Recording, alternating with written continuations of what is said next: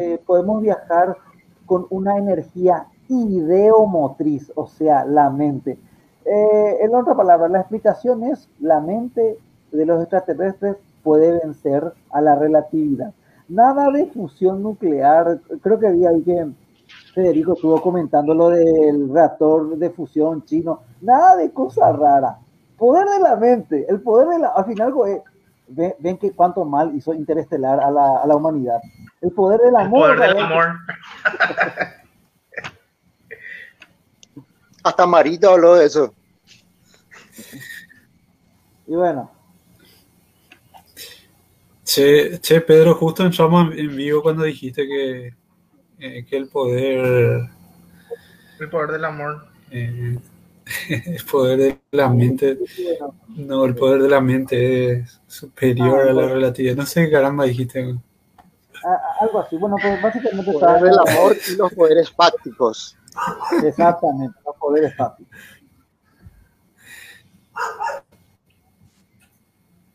Ah, ya estamos en vivo. Ahora me fijé. Rom, si querés hacer la presentación. extraterrestre. Hola, ¿qué tal? ¿Me escuchan? Super. Sí, te escuchamos muy bien. Hola, un saludo a todos, a todos los panelistas y a todos los que nos están escuchando del otro lado. Sean todos bienvenidos a este intervalo del espacio-tiempo que denominamos podcast cósmicamente un pequeño segmento donde hablamos de astronomía, de ciencia en general, curiosidades, historia y temas que nos parecen relevantes eh, para sacar un poco estos temas a las personas, a, a, a, la gente que nos comparten siempre estas dudas y preguntas sobre estos temas, ¿verdad? El podcast está compuesto por un selecto grupo de divulgadores científicos que se van a presentar ahora. Fede, muy buenas noches a todos, ¿qué tal? ¿Cómo están? Un gusto compartir otra vez con ustedes y espero que eh, les sea de agrado otra vez este nuevo podcast. Jorge Torres. Buenas noches, ¿cómo están? Estamos predispuestos otra vez a compartir un poquitito sobre temas relevantes de astronomía y la exploración espacial. Espero les guste. Pedro Acosta. Muy buenas noches, eh, gracias por acompañarnos en una nueva edición de, eh, de este podcast. Y bueno, esperamos eh, que los temas que vamos a, a, tratar sean de su interés. Y cualquier cosa, siempre recordarles que pueden colocar sus dudas, sugerencias en, en los comentarios, que siempre los estamos leyendo. Jorge Maidana. Hola, buenas noches, ¿cómo están? Un gusto estar este viernes con ustedes. Waldemar Villamayor. Buenas noches a todos, eh, gracias por el apoyo. Creo que ya tenemos canal, ¿verdad? Eh, en YouTube, que se, que se suscriba a la gente, ¿verdad? y también pueden dejar ahí sus preguntas y todas esas cosas. Quiero eh, corregir algo. Eh, dijiste una contradicción, Ron, al principio. Hablaste de un intervalo, dijiste que, que, el podcast es un intervalo y después dijiste que es un segmento. Y medio que ya sabes la diferencia que hay entre intervalo y segmento. O sea, que te agradezco. Algo que yo quería dejar en claro es que si hay algo que voy a apreciar durante el podcast es que dejen en claro si hay algo que por ahí se dijo y que no, no, fue correcto o no estaba bien expresado, porque de esos errores vamos a aprender todos, sobre todo yo que estoy acá para hacer preguntas.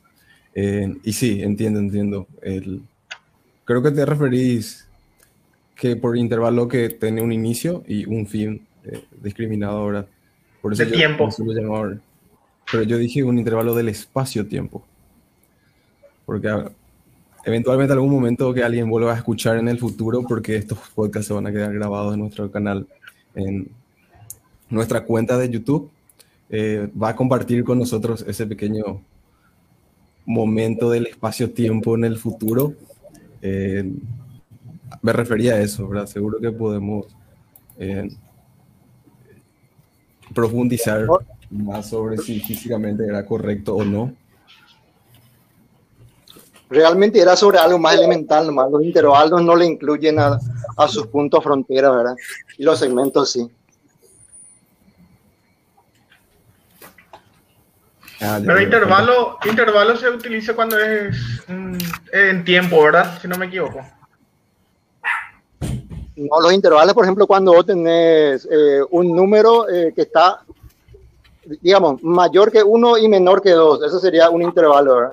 Y el segmento se le llama cuando es eh, mayor o igual a uno y menor o igual a dos. Ok, clarísimo.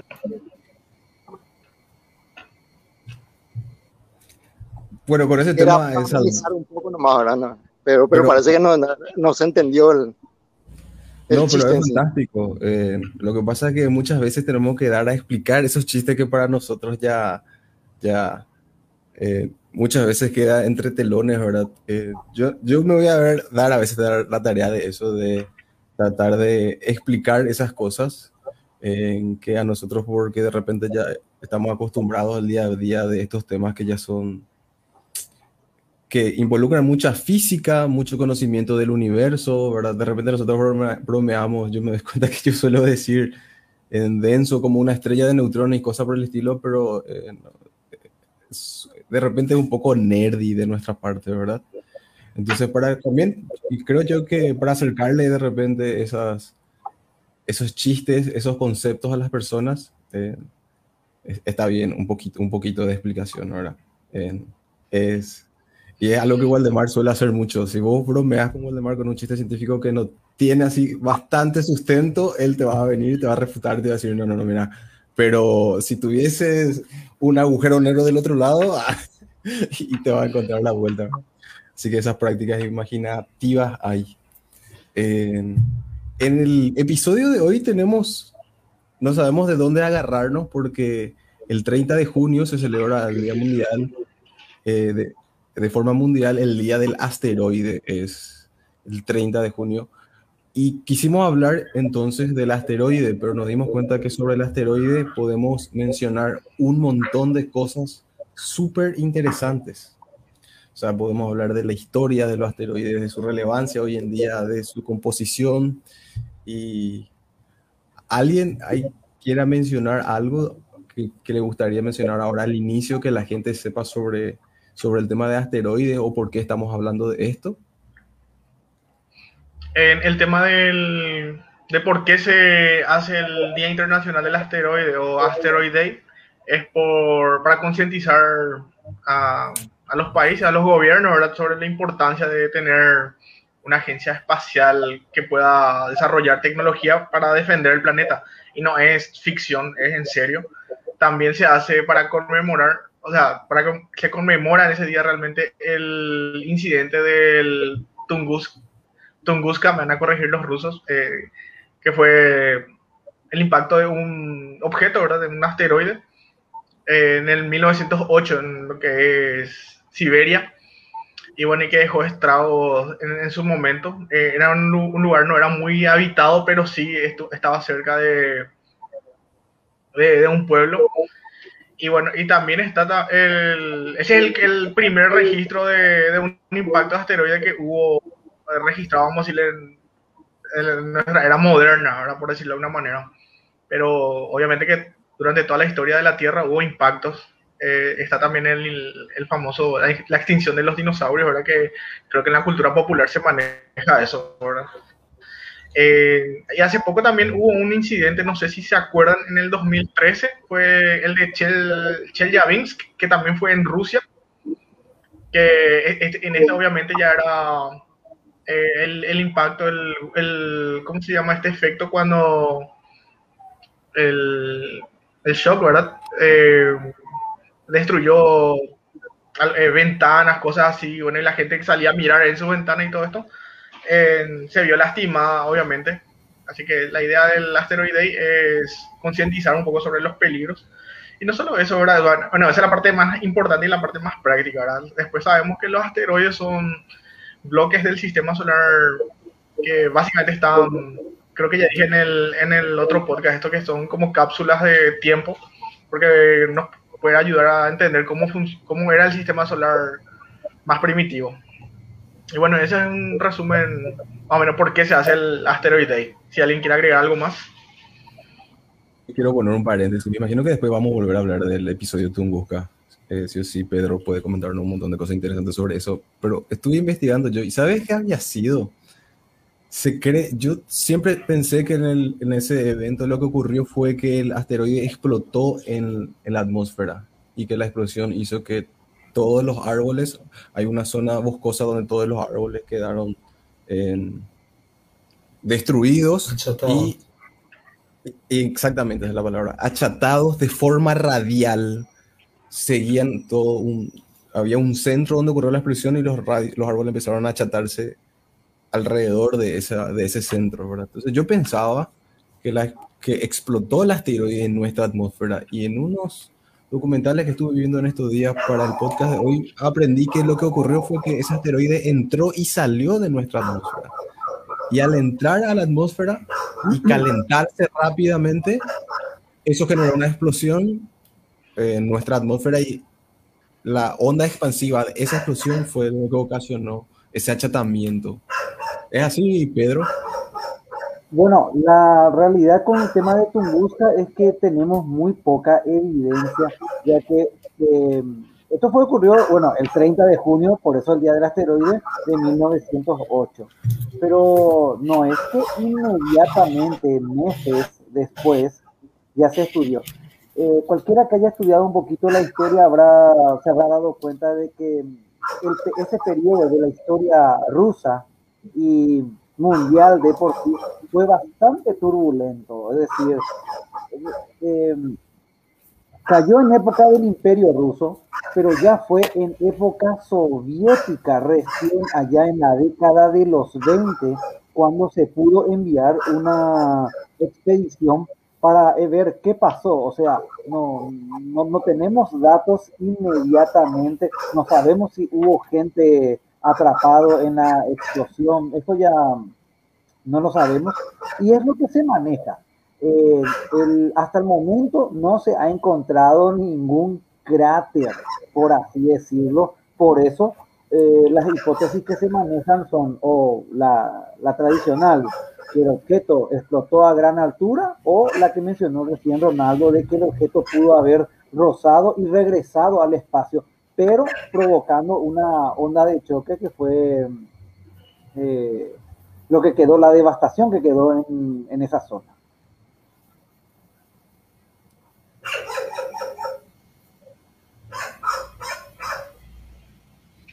Claro, es un evento que nos recuerda que esto puede ocurrir, ¿verdad? Que es una amenaza latente, que un recordatorio de que estamos vivos viviendo en el universo, en donde hay estrellas y objetos celestes que pueden venir y chocar contra nosotros, ¿verdad? Es parte del show, que a veces capaz no olvidamos de, la gran, del big picture. Eh, creo que este fenómeno que, este, este asteroide que mencionó Jorge, que se vio en el 2013, hay un video muy simpático de una persona que estaba manejando y se estaba grabando desde su desde dentro del habitáculo. Creo que se estaba plagueando el señor y estaba girando y se ve a lo lejos que está entrando un asteroide en la, atmósfera y él ve, se sorprende, creo que mencionó otra palabra, y después sigue plagueándose por algo así bastante monótono, ¿verdad? Sea que en cualquier momento, sí, sí, respondiendo a la pregunta, en cualquier momento podría caerse un asteroide así grande y destruirnos a todos. La respuesta es sí, podría pasar, pero podemos profundizar sobre las probabilidades de que pase o sobre lo que los humanos ya estamos haciendo, previendo en si podemos encontrar uno alrededor lo suficientemente grande como que sea peligroso y ver ya que hacer algo al respecto, ¿verdad? O sea que em, las aristas para abordar el tema son, son bastante amplias. Sobre eso quiero compartir algo, no sé si, bueno, quiero compartir un poco mi pantalla, creo que ahí igual de, no es, no es igual de, creo que Jorge tiene que eh, sí, Jorge aceptarme, aceptarme ahí para que aparezca. Ahí, eh, ya, ya, ya, le di, o sea, ahí está, bueno. Eh, sí, puede caer en cualquier momento y la verdad es que no sabemos, pero si vamos a hablar un poquito de probabilidades, los objetos más pequeños son mucho más abundantes que aquellos objetos grandes. Es decir, eh, vemos, por ejemplo, una explosión a gran altura como la que pasó en el 2013, realmente el mundo es un lugar muy grande y estimamos de que podría tener una frecuencia anual. La mayoría caerá sobre el océano, en una zona deshabitada, eh, muy de vez en cuando se producirá algún evento un poquito más importante.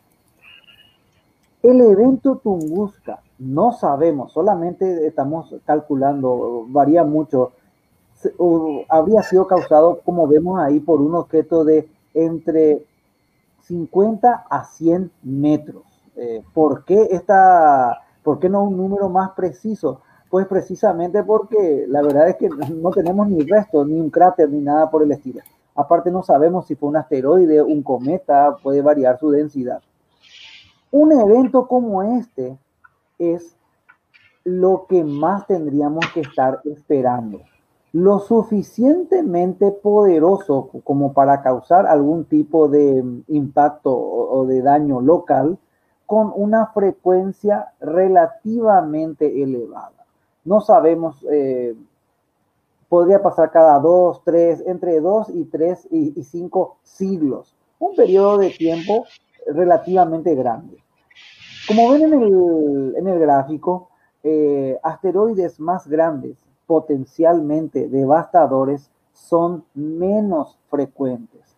Por lo que la frecuencia, esto no tiene que cumplirse a rajatabla después de cada tantos años, simplemente es eh, una estadística, eh, es cada vez menor un objeto de 140 a 300 metros, que creo que estaría, si mal no recuerdo, el asteroide Venus, que, del que hablamos en una ocasión anterior, estaría dentro de este ámbito, más o menos cada 5.000 años.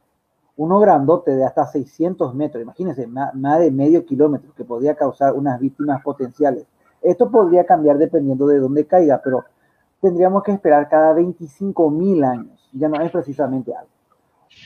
Un asteroide que alcance el kilómetro, cuyos efectos serían globales, o sea, aparte de la destrucción en la zona, se sentiría en todo el mundo, que podría causar una devastación de tal vez 5 millones de personas, ocurren en promedio cada 70 mil años. Y fíjense que en la historia ya de la, del Homo sapiens, deberíamos haber pasado por tres o cuatro de estos eventos. Hay algunas extinciones relativamente mm, eh, no muy grandes, pero que no se encuentra una causa conocida que podría estar detrás de esto, por así decirlo.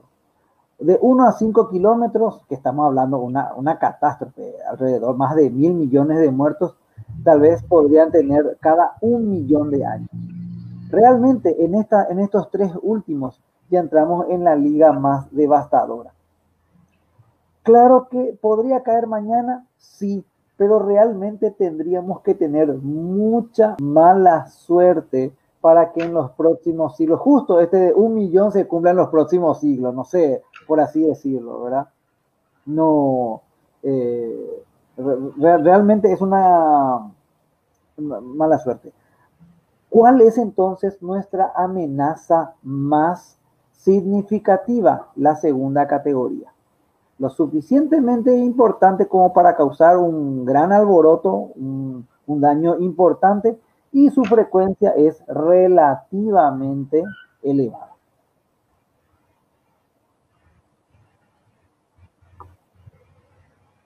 Claro, y también que los objetos que son muy grandes, evidentemente la mayoría eh, conocemos sus eh, respectivas órbitas, ¿verdad? Los objetos entre medianamente chico a chico son los que pueden pasar desapercibidos realmente. Ahora mismo, ahora con la tecnología que tenemos.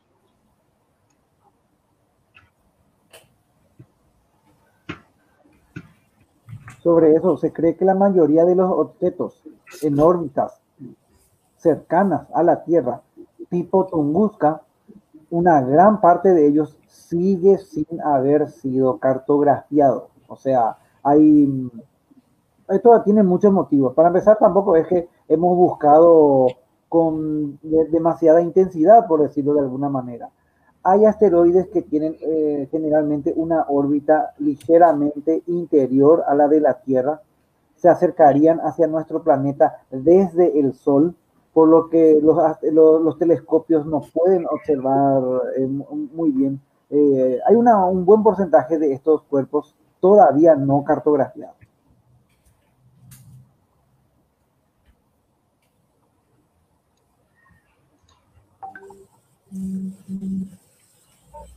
Y existen también, ya así me entiendo mi cuchara, muchas noticias que circulan por las redes prácticamente cada mes de ¿será esta vez el fin del planeta Tierra?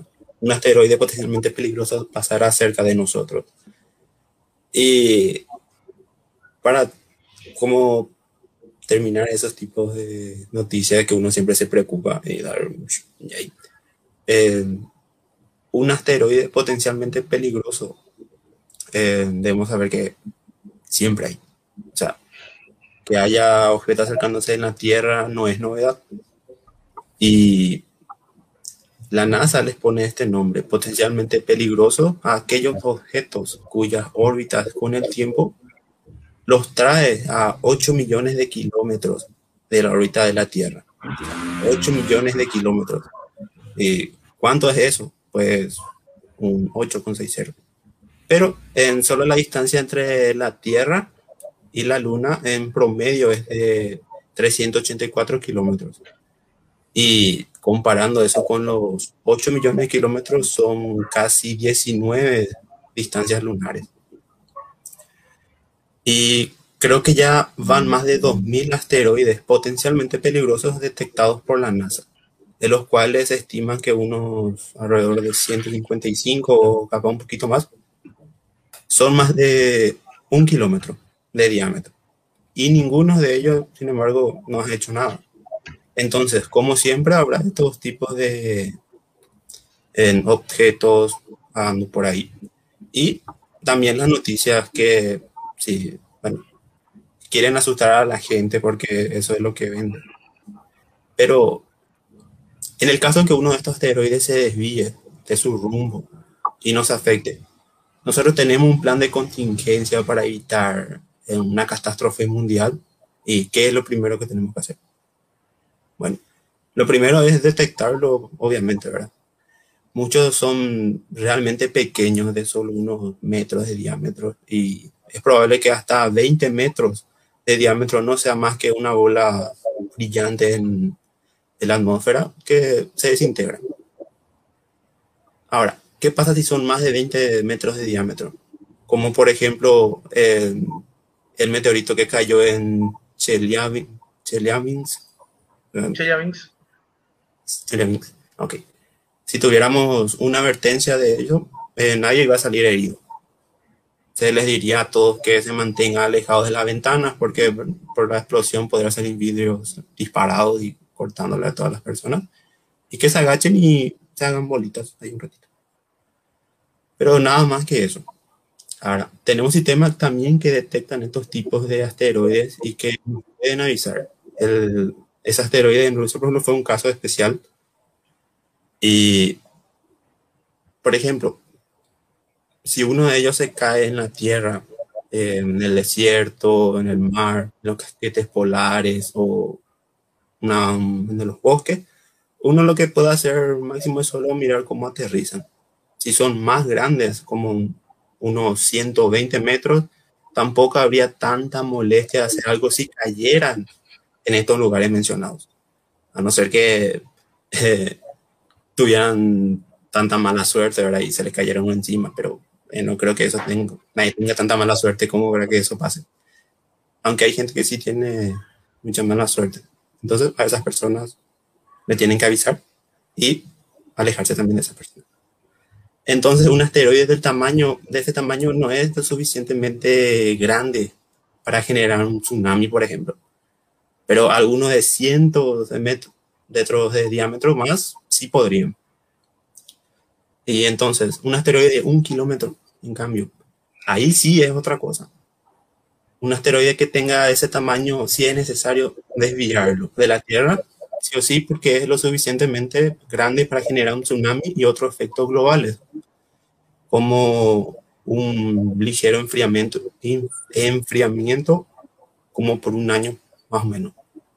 Pero un asteroide de ese tamaño que golpee la Tierra no parece tan posible. Ningún asteroide de ese tamaño ha golpeado en la Tierra, a Marte, Mercurio, las lunas de Marte y la nuestra de hace mucho tiempo. Y por la historia de Venus, que es un tema que vamos a tocar también dentro de poco, eh, podemos ver que tuvo unos cuantos impactos. Tienen registro de cráteres y son tan grandes como las de la Luna, pero todos tienen más de 3 mil millones de años.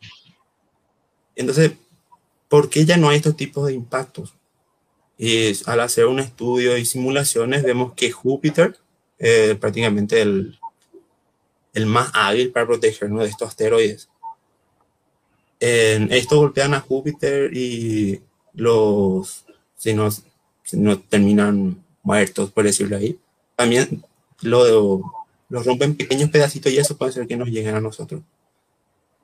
Entonces, los únicos asteroides que son excepciones son los que están en el cinturón de asteroides y todos aquellos que se encuentran en una órbita razonablemente estable por un largo plazo, por lo que no son tanto una preocupación por ahora. Pero para este año hay, este año, perdón, hay una misión que está, está hecha por la NASA, que es de DART. No sé si Jorge nos puede comentar un poquito más sobre eso. Sí, DART se lanza este año, no recuerdo en qué mes. Es para. Eh, eh, es un impactador prácticamente. se va a acercar al, al, asteroide binario, este Didymos, y a su compañero eh, Dimorphos. se me queda más el, el, nombre anterior que tenía, que era el Didymum. Ese, ese me, gustaba más incluso. Creo que ya hablamos también de eso. Bueno, lo que sí que la idea es que impacte contra este asteroide binario y luego la Agencia Espacial Europea va a lanzar en 2024 eh, ERA, ¿verdad? ERA con H, el nombre de la diosa griega, para poder estudiar el material, ¿verdad? que impactó entre el polvo, regolito y lo que pueda encontrar de, de esto, del el material que resultó del impacto. En el 2024 creo que era, sí, creo que es el 2024.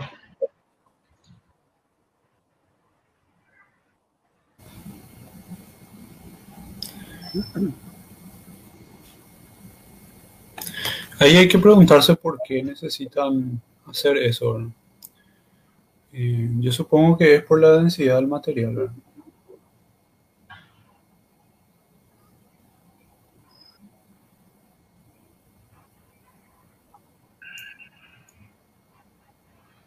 Sí, es básicamente lo mismo, en teoría, lo que se piensa hacer con los materiales recogidos del asteroide Bennu. Este, ¿verdad? Estudiar su composición, eh, qué tipo de elementos tiene la superficie.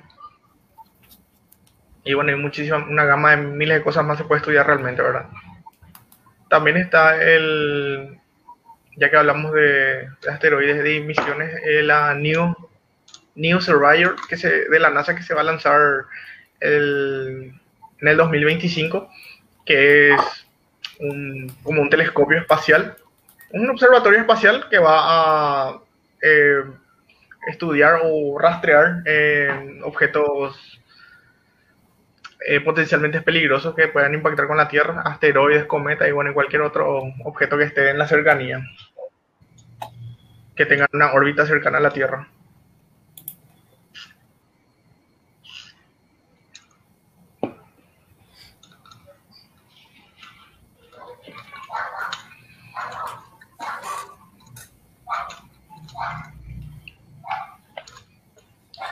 Hay alguien pregunta. Sí, ah, no, continúa nomás, después voy a, tocar. Yo iba a leer el, comentario también, así que haz lo mismo. No, lee, lee nomás. Iba a decir que hace rato Rosmina nos mandó un saludo y nosotros estábamos muy concentrados debatiendo. Así que un saludo para vos también, Rosmina. Y ahora tenemos Rosmina. una pregunta sobre si sabemos algo sobre Nibiru. Creo que leí bien. Yo, sinceramente, no sé, primera vez que escucho eso, es un asteroide. Nibiru. Nibiru es un, un planeta, un hi- hipotético planeta, ¿verdad? Que, que orbita también el Sol, que nosotros no podemos ver. Y no sé si está relacionado con las profecías de Nostradamus, creo que, o, bueno, al menos eso es lo que creo. Que, eh, que creo que en una de sus predicciones dijo que se iba a acercar el planeta Nibiru o algo así. Lastimosamente no tiene ningún fundamento científico, ¿verdad? Ese planeta, ¿verdad? A no ser que el, que el planeta 9, el famoso planeta 9 que estamos buscando, eh, le llamemos Nibiru. Ahí sí creo que va a tomar más sentido ese planeta, ¿verdad? A ver, de repente, Walde o Pedro, si saben un poquito más.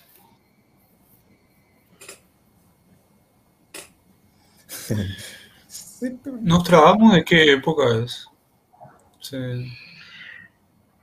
Y es de la época de la peste negra. y Nos trabamos era un médico, si no me equivoco. En- de, de la época de la peste negra de, de Europa. 1503, 1566. Por ahí. No, no sé exactamente la fecha. 500, y bueno, Y justamente Te esa, se hizo famoso ahí, nos trabamos. Y 1503, después creo que en los 90 tuvo un auge otra vez, parece. No, bueno, no sé si antes de los 90, ¿verdad? Yo, porque soy de los 90, seguramente creo que de ahí nomás, ¿verdad? Pero hubo un auge que. Una serie de, de, eventos que supuestamente estaban vinculados a sus predicciones. Pero. Obviamente que yo no creo en esas cosas, ¿verdad? Ya depende de la creencia de cada uno. Pero decía nomás porque, bueno, posterior a eso, eh, se desarrolló esa eh, aparente ley matemática que relaciona, eh, bueno, realmente que predice la, la existencia, la órbita de un, de un planeta entre Marte y Júpiter, que finalmente fue el, el cinturón de asteroides. Eso fue posterior, pero por 200 años más o menos. ¿verdad? Y ya, entonces Nostradamus es anterior, así que no, no, no era un precedente para... O sea que la ley de, Titius Bode, que, que es el nombre de esa ley que predice esa órbita, no es un precedente para, eh, para Nostradamus ni, ni para la existencia de Nibiru. Y seguramente que Walden, no sé si... ¿Por, por qué no puede existir un, este un, un, un planeta más allá, o sea, supongo que más, más allá de, de Plutón y antes que, el, que la nube de ¿verdad? Tiene que haber algún tipo de justificación mecánica, ¿verdad?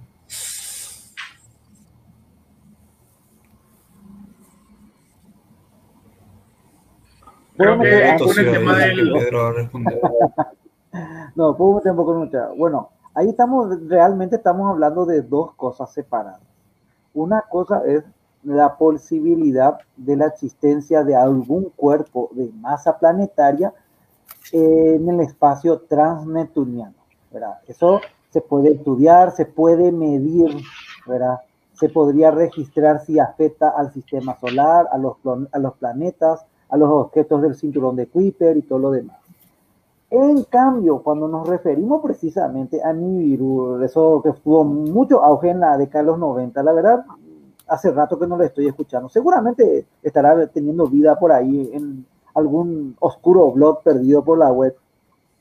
Se- básicamente de un planeta gigante, algunas veces es más grande que Júpiter, a veces no tan grande, que la, cuando se le pregunta ¿Cuál es la principal característica? Es que este dichoso planeta es invisible. Y no sé si podemos continuar la idea de un planeta que frecuentemente pasa cerca de la Tierra, de masa mayor de Júpiter, pero que por algún motivo no, se, no, estará hecho de materia oscura, ahora que me pongo a pensar. No sé, digo yo, ¿verdad? Pero algo por el estilo. Eh, o sea, separemos, son dos cosas. En sí, todo lo relacionado a, a la mitología esotérica creado alrededor de este objeto fantástico es una cosa, mientras que los objetos transneptunianos, posibles cuerpos de masa planetaria, es otra. Muchas veces la gente relaciona el planeta ficticio, este Nibiru o Nibiru o como sea, con eh, cualquier investigación acerca del misterioso o hipotético planeta X, un planeta que estaría más allá eh, eh, de, Neptuno, ¿verdad? Pero son cosas distintas, son cosas distintas. Si existe este objeto, va a depender. Si tanto, si es una estrella eh, muy pequeña, tal vez una enana roja, o un planeta así como Júpiter, debería brillar fuertemente en el infrarrojo.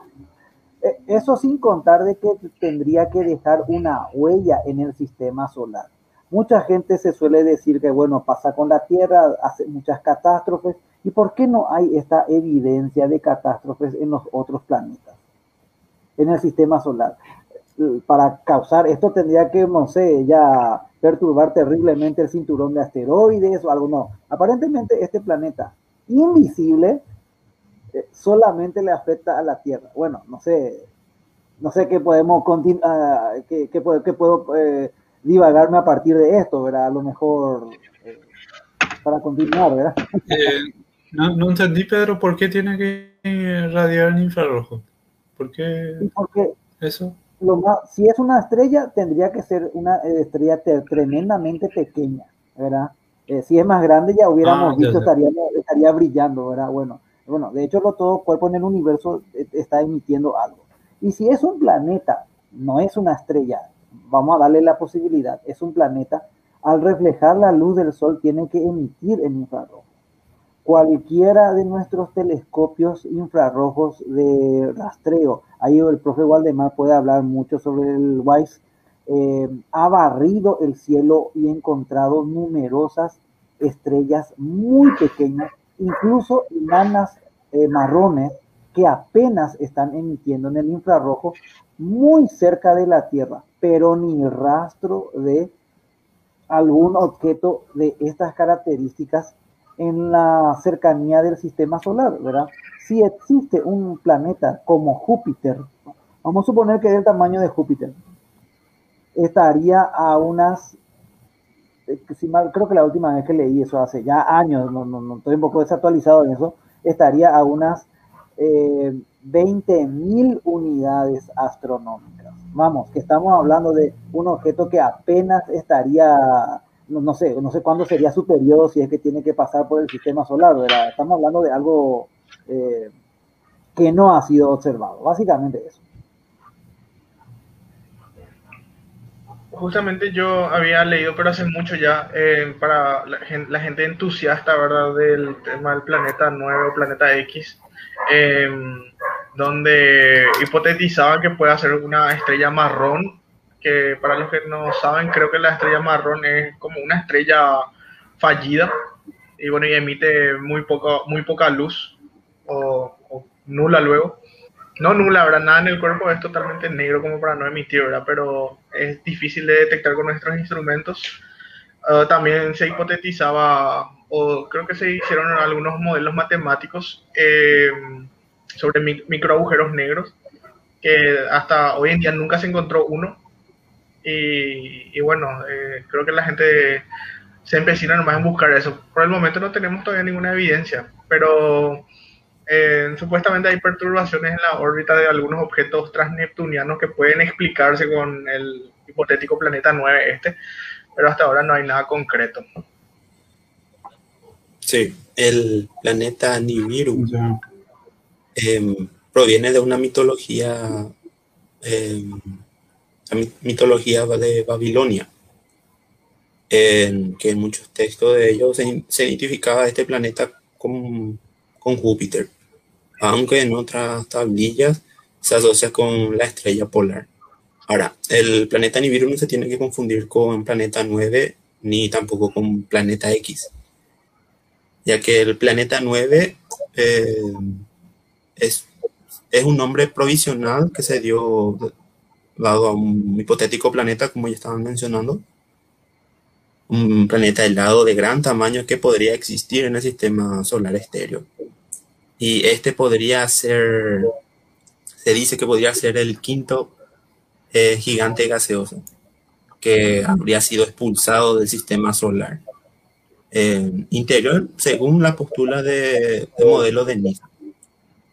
Ahora, el planeta X también es otro planeta hipotético que su existencia también se va medio que tambaleando.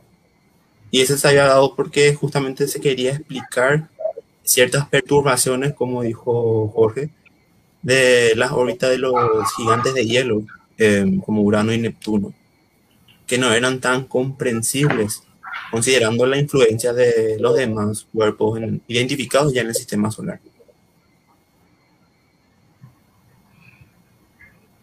Bueno, eh, yo lo que puedo aportar es que eh, al planeta X sí se lo está buscando en serio, pero no se espera que sea un planeta demasiado grande ni muy masivo tampoco. ¿verdad?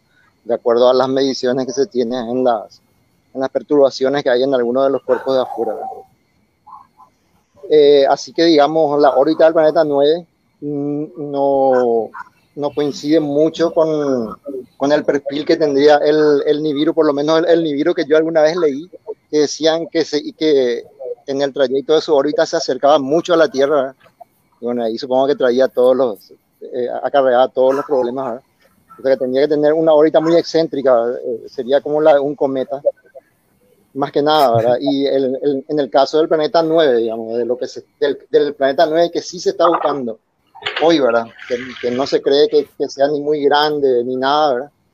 Eh, y, que, y, y, que si es oscuro simplemente porque está lejos, ¿verdad?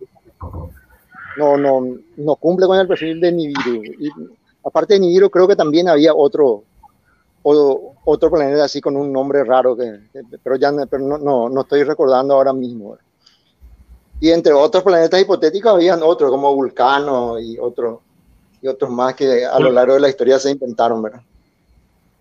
Vulcano creo que al final resultó ser Mercurio, si no me equivoco, o porque le veían a Mercurio, eh, no, no me acuerdo bien esta, esta idea del vulcano, eh, pero algo así creo que está relacionado. Supuestamente, supuestamente, Vulcano estaba más cerca del Sol que Mercurio. Eso hasta, hasta donde yo recuerdo.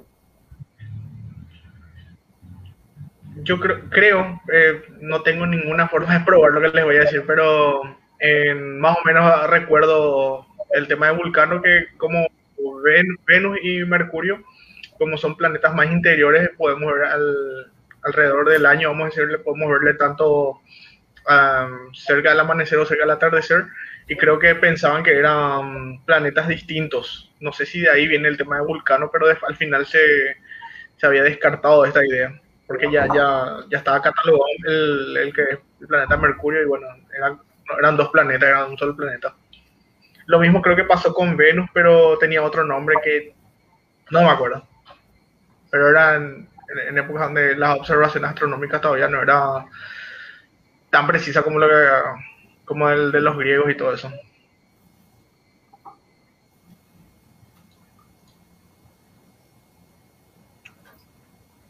Yo estoy anonadado, yo no puedo creer que se esté buscando en serio. Yo creí que toda eran información. ¿En serio, viejo? ¿En serio? Hacer, que vayan a hacer. ¿Y eso quiere decir que en cualquier momento puede salir información de un nuevo planeta? El, al menos el planeta muy... 9, este sí se, se, busca realmente.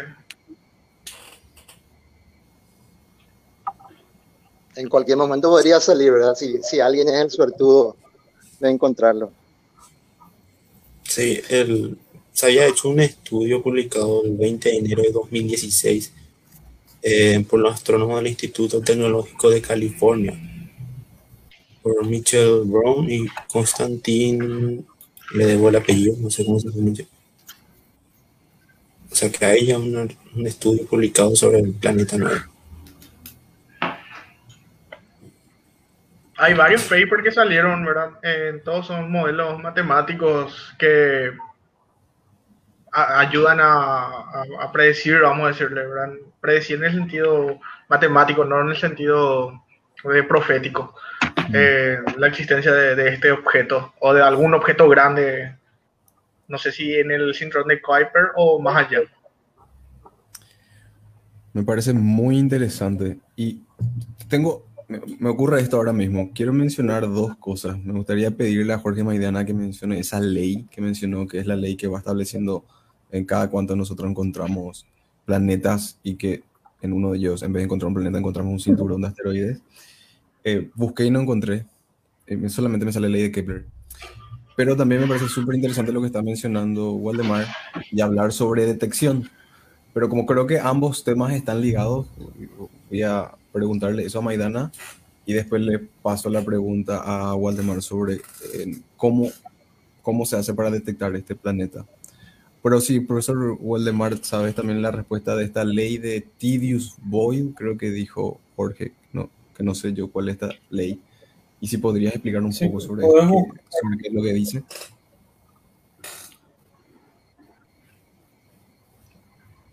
Podés buscar como ley de Bode. Titius Bode o Bode. Y realmente no es una ley de la naturaleza, ¿verdad? es una relación aritmética nomás que eh, inicialmente cuando se hicieron los primeros descubrimientos de asteroides, ellos, eh, esas personas que estaban buscando eh, asteroides relacionaron las, las distancias de las órbitas de, la- de la- de los planetas con... eh, bueno, la- la- relacionaron esas distancias y encontraron una, una expresión aritmética eh, que- que, bueno, que, que es un patrón, que predice en dónde tenés que encontrar un objeto con una órbita. Y ellos ya habían observado eh, bueno, no sé, no sé, creo que los primeros planetas, los rocosos, cumplían, cumplían la, la supuesta ley. Y bueno, luego más allá de Marte, eh, Júpiter cumplía, Saturno cumplía la ley, pero a ellos les quedaba un hueco en esa relación aritmética que les predecía que ahí entre Marte y Júpiter tenía que haber un planeta. Y creo que eh, así inicialmente eh, a, la, a la- búsqueda, est- esto es de hecho de, lo- de los años 1800, ¿verdad? O sea, dos descubrimientos.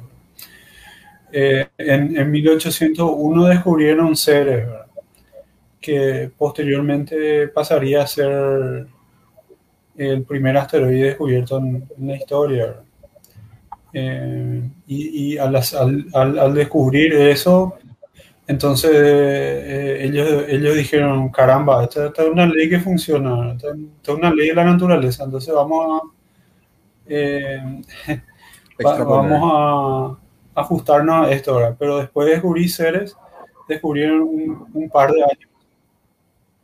Sí, un par de años más tarde descubrieron, eh, no sé si Vesta es el, creo que es el cuarto descubierto antes de Vesta, no estoy El cuarto es qué Vesta. otro asteroide.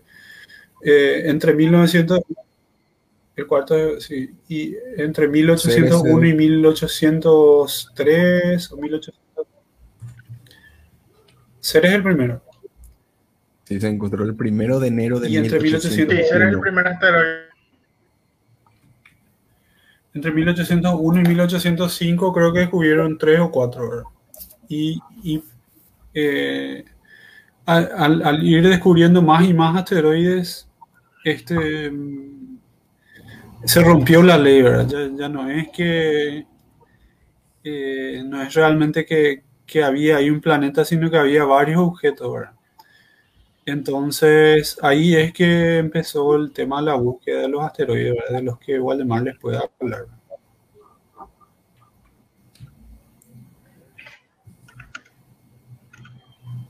No, lo, lo- que hicieron realmente para encontrar esa ley es eh, buscar una regla numérica para la sucesión de distancias de, de- de los cuerpos que conocían al Sol. ¿verdad? Y encontraron una.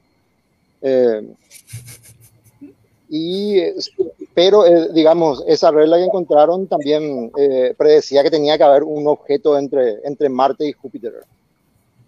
eh, y como ellos daban por sentado que esa regla se iba a cumplir en, en, la naturaleza, porque eso ya es un problema aristotélico, ¿verdad? Porque Aristóteles decía que, que, la matemática prácticamente era sagrada, ¿verdad? Y tenía que predecir sí o sí todo. Entonces empezaron a buscar y encontraron seres, ¿verdad? Pero la, creo que esa ley se rompe después de, no sé si después de Saturno o después de Urano, ¿verdad? Ya, ya no recuerdo bien. Eh, yo pensaba que esa ley era la que utilizaban para predecir el planeta 9, ahora veo que estaba equivocado. Eh, no, no, no, nada que ver, no. eso, es, algo muy antiguo y eh, hoy día está considerada completamente pseudociencia, ¿verdad? No, no se enseña en ningún lado. bueno, pero en fin, digamos, el, el, otro hecho que tampoco tenían en cuenta, supongo que tampoco se sabía mucho en esa época, es que, que una sucesión puede estar eh, representada por infinitas reglas eh, numéricas, o sea, digamos, y, y, cada regla puede tener, eh, además de, de, de, cumplir los, los números que se conocen, pueden cumplir otros números también, ¿verdad? Y entonces eso es casi, casi una búsqueda aleatoria. En este caso, prácticamente lo, que pasó es que tuvieron muchísima suerte, como muchas de las cosas que ocurren en ciencia. No, no, no es que realmente la regla sí funcionó ni nada de eso. Simplemente hubo mucha suerte. De hecho, seres iban a descubrirlo eh, sí o sí, sin, sin, sin importar el, la distancia a la que estaba, ¿verdad? porque realmente la distancia a la, a la que está el cuerpo no, no, no nos dice dónde tenemos que mirar. Entonces, eh, simplemente uno apunta a cualquier lado del telescopio y, busca, y si tiene suerte encuentra. Me parece muy interesante como en ese, te puedes dar cuenta como si bien teníamos matemática, no, influía cómo usábamos la matemática, era tipo, era eh, como esta falacia del, del, del francotirador, primero hacer el disparo y después rellenás nomás el, el, el, blanco y decís que acertaste. Porque, tipo, vamos a buscar nomás la fórmula que que cumplan lo que queramos y, no, y nos agarramos con ese y ya está, ¿verdad? Ahora, como dice Valdemar, era tipo hasta aleatorio, cualquiera podría ser, pudo ser esa como cualquier otra, con lo que se encuentren primero. Y yo no sé si me equivoco con esta información, pero yo leí que después de haber encontrado seres, en, es, en, esos, en esos cinco años ya se encontraron miles. Sí, eso yo me estaba acordando que el segundo asteroide que se encontró fue Palas, eh, un año después de Ceres, más o menos. Eso hace rato ya se me vino, pero no, no mencioné. Creo que fueron encontrando dos, tres, cuatro, cinco, después ya había cien, cientos y después ya se dieron, bueno, acá hay muchísimos asteroides. Sí, entre 1800, entre 1840 y tanto, 1840 y en adelante se empezaron a descubrir un montón ya creo que los cuatro primeros fueron Ceres, Palas, Juno y Vesta. Eh, pero quiero agregar sí, Juno también.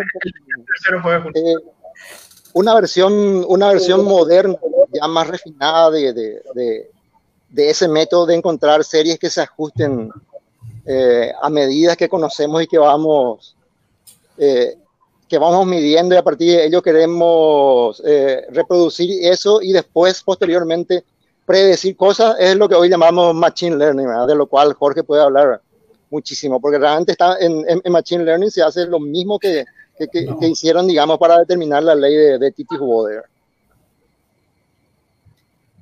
Y que sea la máquina la que, después de las implementaciones vaya refinando. Una sucesión.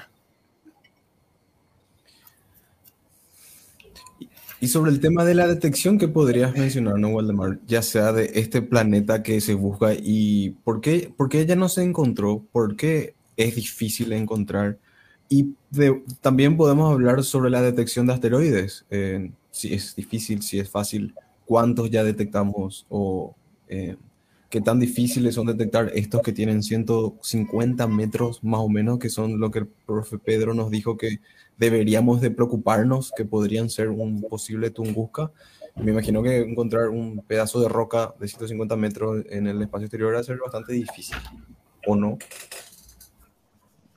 Eh, bueno, eh, yendo a lo primero que, que, que mencionaste del, del, del, del, problema del planeta 9, el, el, planeta 9 se conoce más o menos una región en, en donde debe estar y, y hacia donde normalmente se apuntan los telescopios, pero, eso, pero es una región muy grande, ¿verdad? el tema es que vos te sentás a dibujar en, en, un papel de repente y pones tiene que estar en esta región y dibujas un, un ángulo, porque, porque normalmente los errores en el espacio son, se van agrandando, entonces e, eso, eso normalmente es un ángulo eh, en, en, lo que hay que buscar, una línea central, tipo la, eh, al final todo estadística, tipo la media y la desviación estándar. El único problema es que la desviación estándar con la distancia se va alejando, eh, se va agrandando.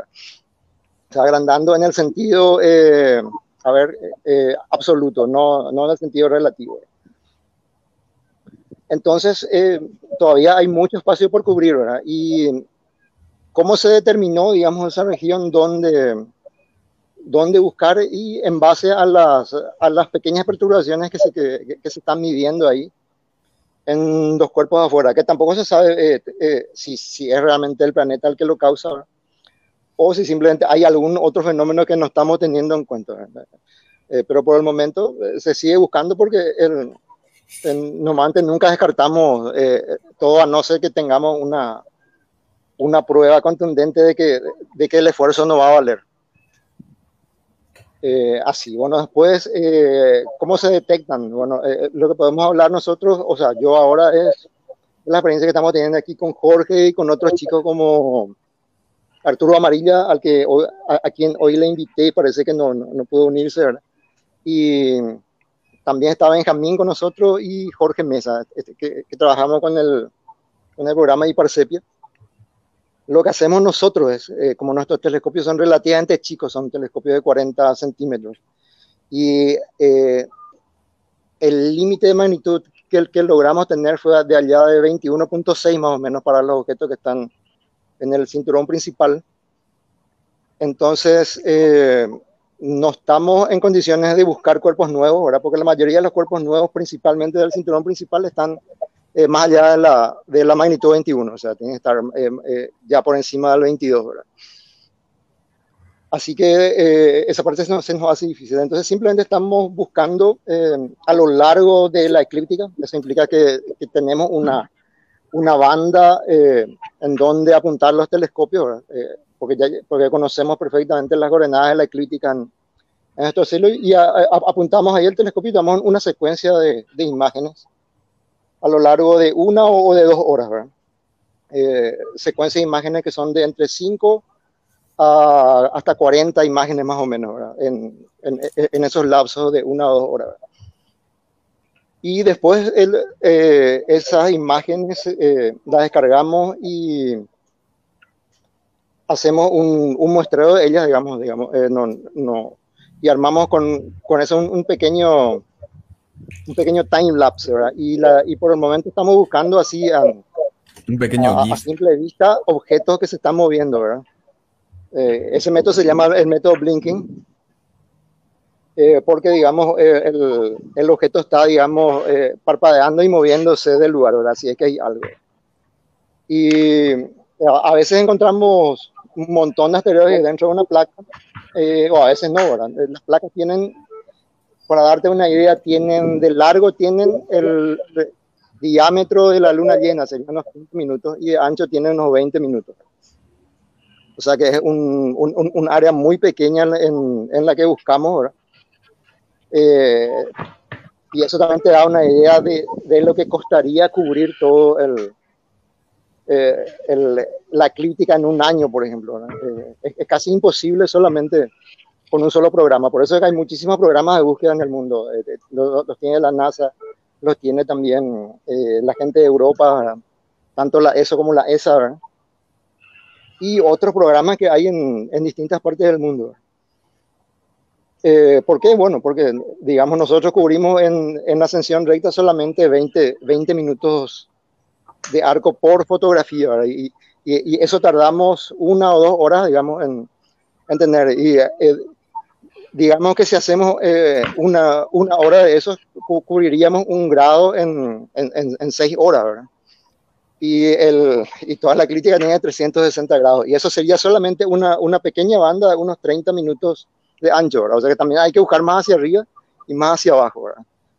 Y todos los observatorios están con ese mismo, con esa misma limitación, ¿verdad? No solamente el nuestro, sino que eh, el, el, espacio, digamos, que hay que mirar es pequeño, hay, hay, mucho por cubrir y no hay muchos telescopios, porque también estos telescopios se utilizan para otras cosas. No, no.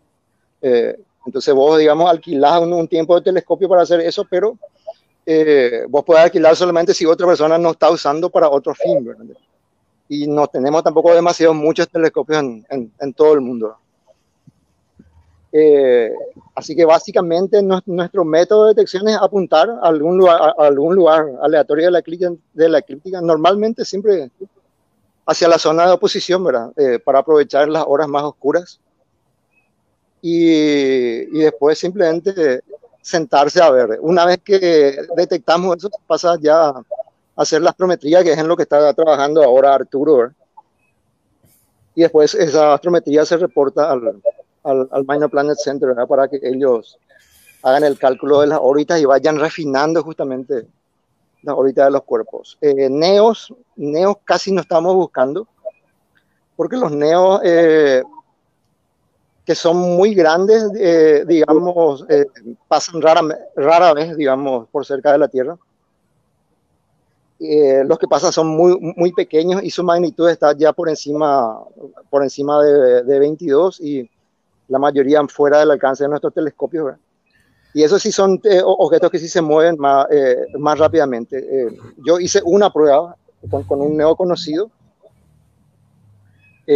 Intenté dejar un tiempo de integración largo, digamos, y no salió nada. ¿Y ¿Por qué simplemente no salió nada? Bueno, porque además de, de, de brillar poco y moverse muy rápido, entonces no, queda el tiempo suficiente como en un lugar de la, de, de la, placa fotográfica para que el CCD vaya acumulando electrones. Entonces simplemente no salía nada ya ahí, ¿verdad? Eh, solamente sabíamos que tenía que estar ahí. Y, eh, para, que la, y, para, que la, gente sepa, un NEO es un Near Earth eh, Object, que significa un objeto cercano a la Tierra. Claro, que son los objetos que se, que se acercan eh, mucho a la Tierra, que hay varios, hay, hay varias familias otra vez. Una de ellas es la que, es la que mencionó eh, antes eh, Federico, ¿verdad? que son los, los potencialmente peligrosos. Eh, y la mayoría de estos cuerpos son bastante chicos. Y de hecho justamente son de los que más están necesitando información. Pero digamos, no, nuestro programa no puede, no puede colaborar, colaborar con ellos por, por el tema del tamaño del telescopio en sí.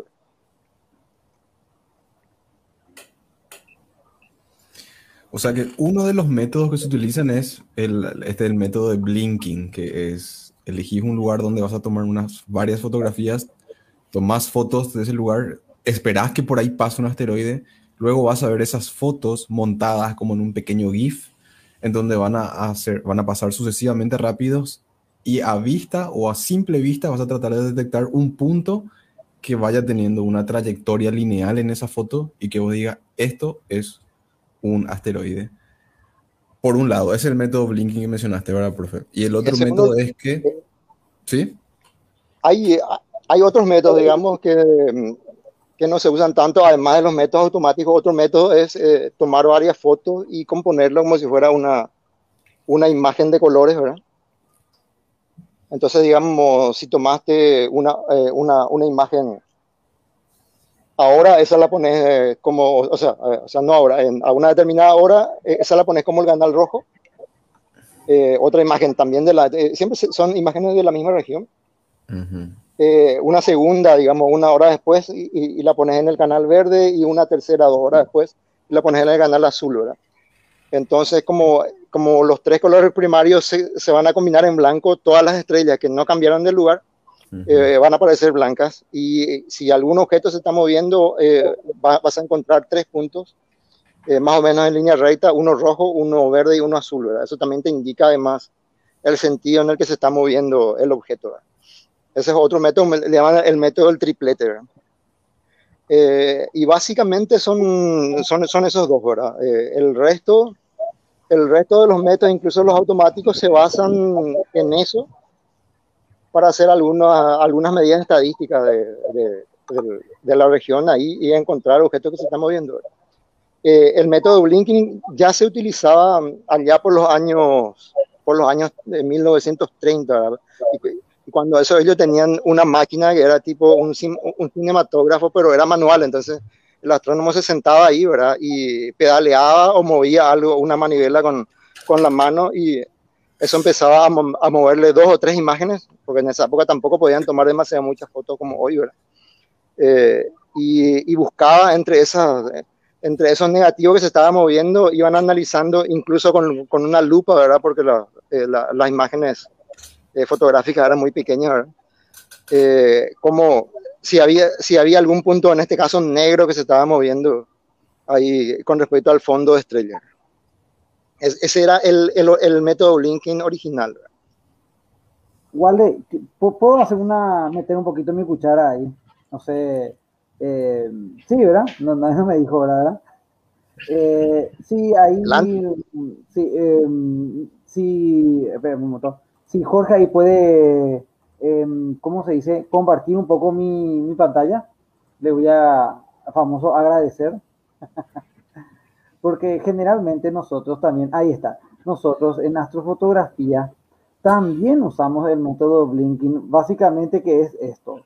Eh, es decir, no todas las fotos que sacamos aquí, por ejemplo, están ya en todo el campo, eh, no todas las fotos tienen la calidad que a nosotros nos gustaría para apilar las fotos. Vi que también en las redes sociales estaban, en los grupos estaban hablando de eso. Entonces, básicamente, ¿qué es lo que hacemos? Colocamos todas las fotos así en un lugar y, eh, bueno, esta es una versión un poquito más drástica, ¿verdad? Eh, hacemos un, a correr, ¿verdad? todas las fotos mostrando rápidamente, bueno, aquí yo generalmente la hago para buscar aquellas imágenes en que eh, la montura se movió mal, apareció algún fenómeno, hubo una ráfaga de viento, algo que me perturbó. Pero en esencia es esto.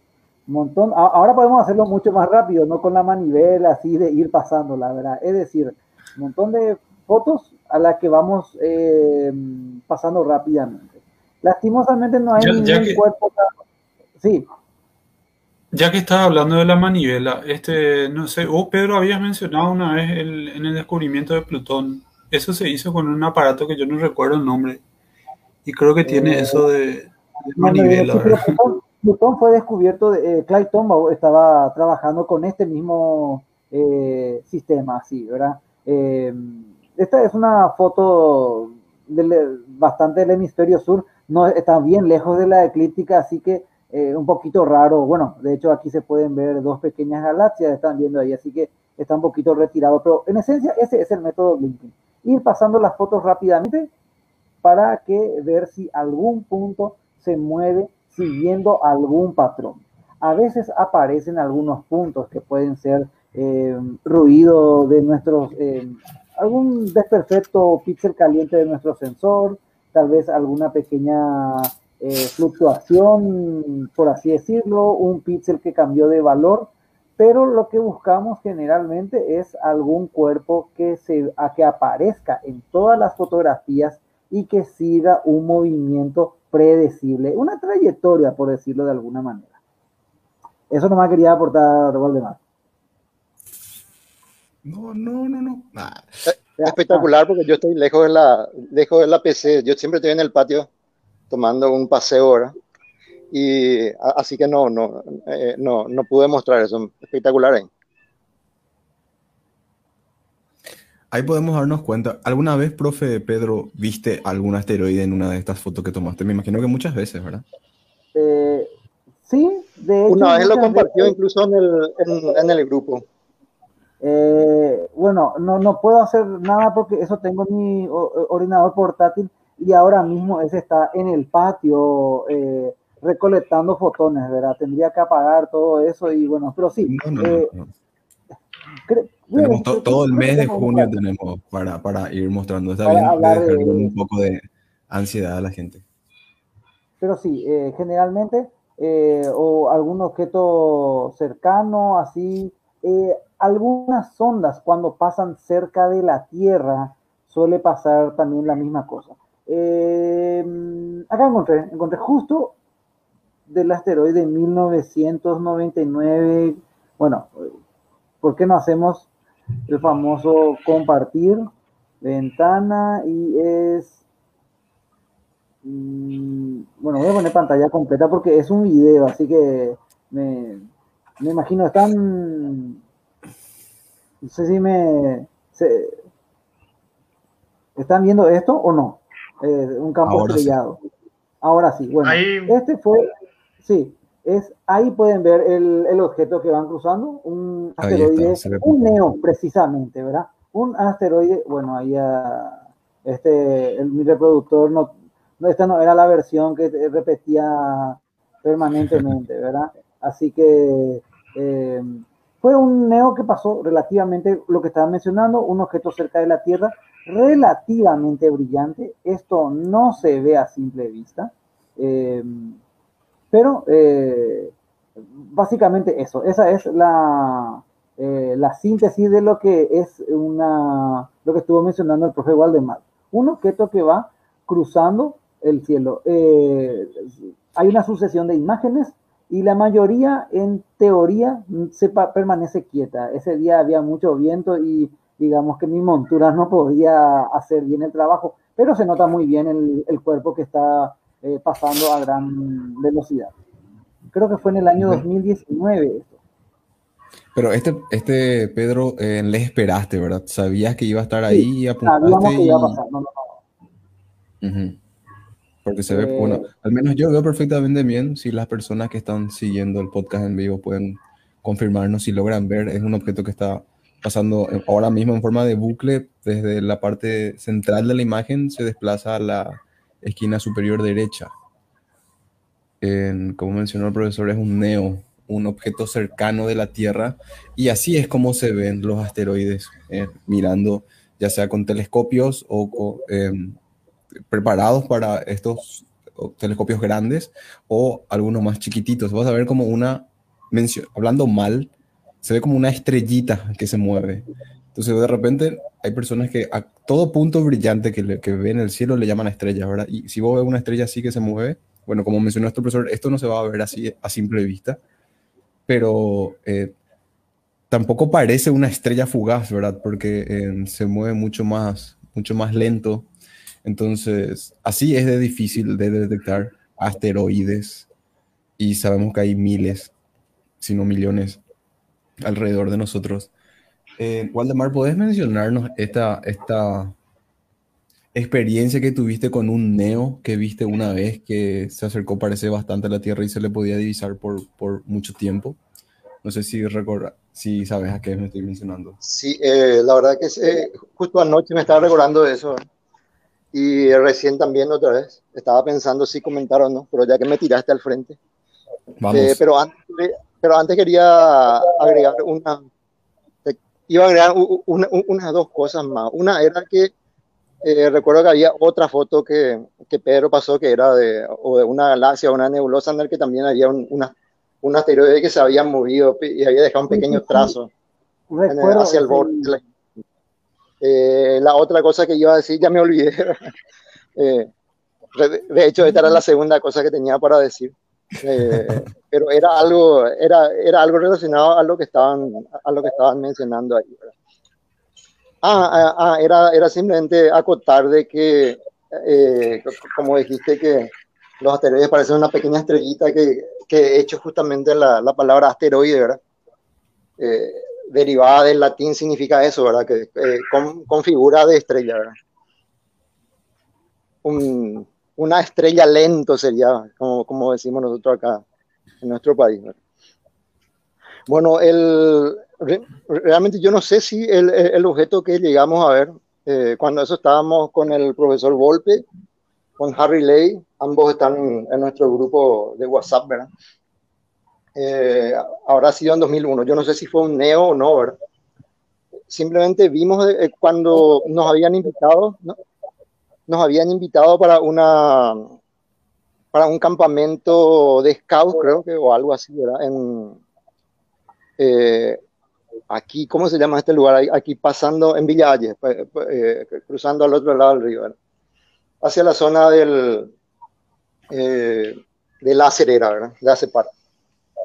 Bueno, y nos fuimos. Y ya, ya a la madrugada, habrá sido eso de la, de la una o algo cuando ya, eh, ya terminó todo el evento, eh, los chicos ya se iban a ir a, a, descansar y nosotros estábamos guardando todos los instrumentos para volver, ya habíamos desmontado, cuando eso teníamos un telescopio de 25 centímetros, eh, no teníamos nada fotográfico para, para, registrarlo en ese momento, ¿verdad? porque nos fuimos solamente para hacer una, una observación con, con, un grupo de campistas. ¿verdad? Y mientras guardábamos realmente el, el telescopio vimos algo que, que destelló de repente en el cielo, ¿verdad? Y bueno, en principio fue, fue una vez, ¿verdad? Y no le prestamos tanta atención, ¿verdad? Pero después lo volvimos a ver y ahí fijamos más o menos ya la vista para ver dónde estaba. Y eh, cada tantos segundos, no sé si cada 10 o, o, o 15 segundos, emitía un destello, ¿verdad? El, el, problema eran dos cosas. El horario ya no era para, para ningún satélite, ¿verdad? Eh, porque eran la una de la mañana ya, eh, a esa hora eh, está la, la, sombra de la Tierra con todo en, en, en, esa, en esa parte del cielo. ¿verdad?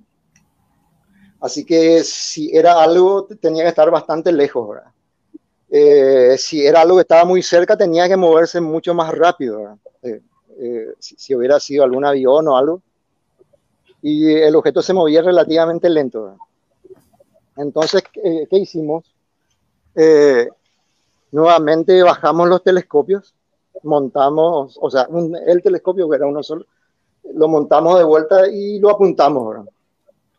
Y era muy fácil seguirlo a mano. Cuando, cuando miramos a mano, eh, vimos que tenía más o menos una forma, una forma medio eh, como la típica forma de papa, lo cual también es un poco raro, ¿verdad? Porque si era un objeto que estaba muy, muy lejos, tenía que haber sido muy grande para que nosotros podamos eh, de discernir la forma en sí, ¿verdad?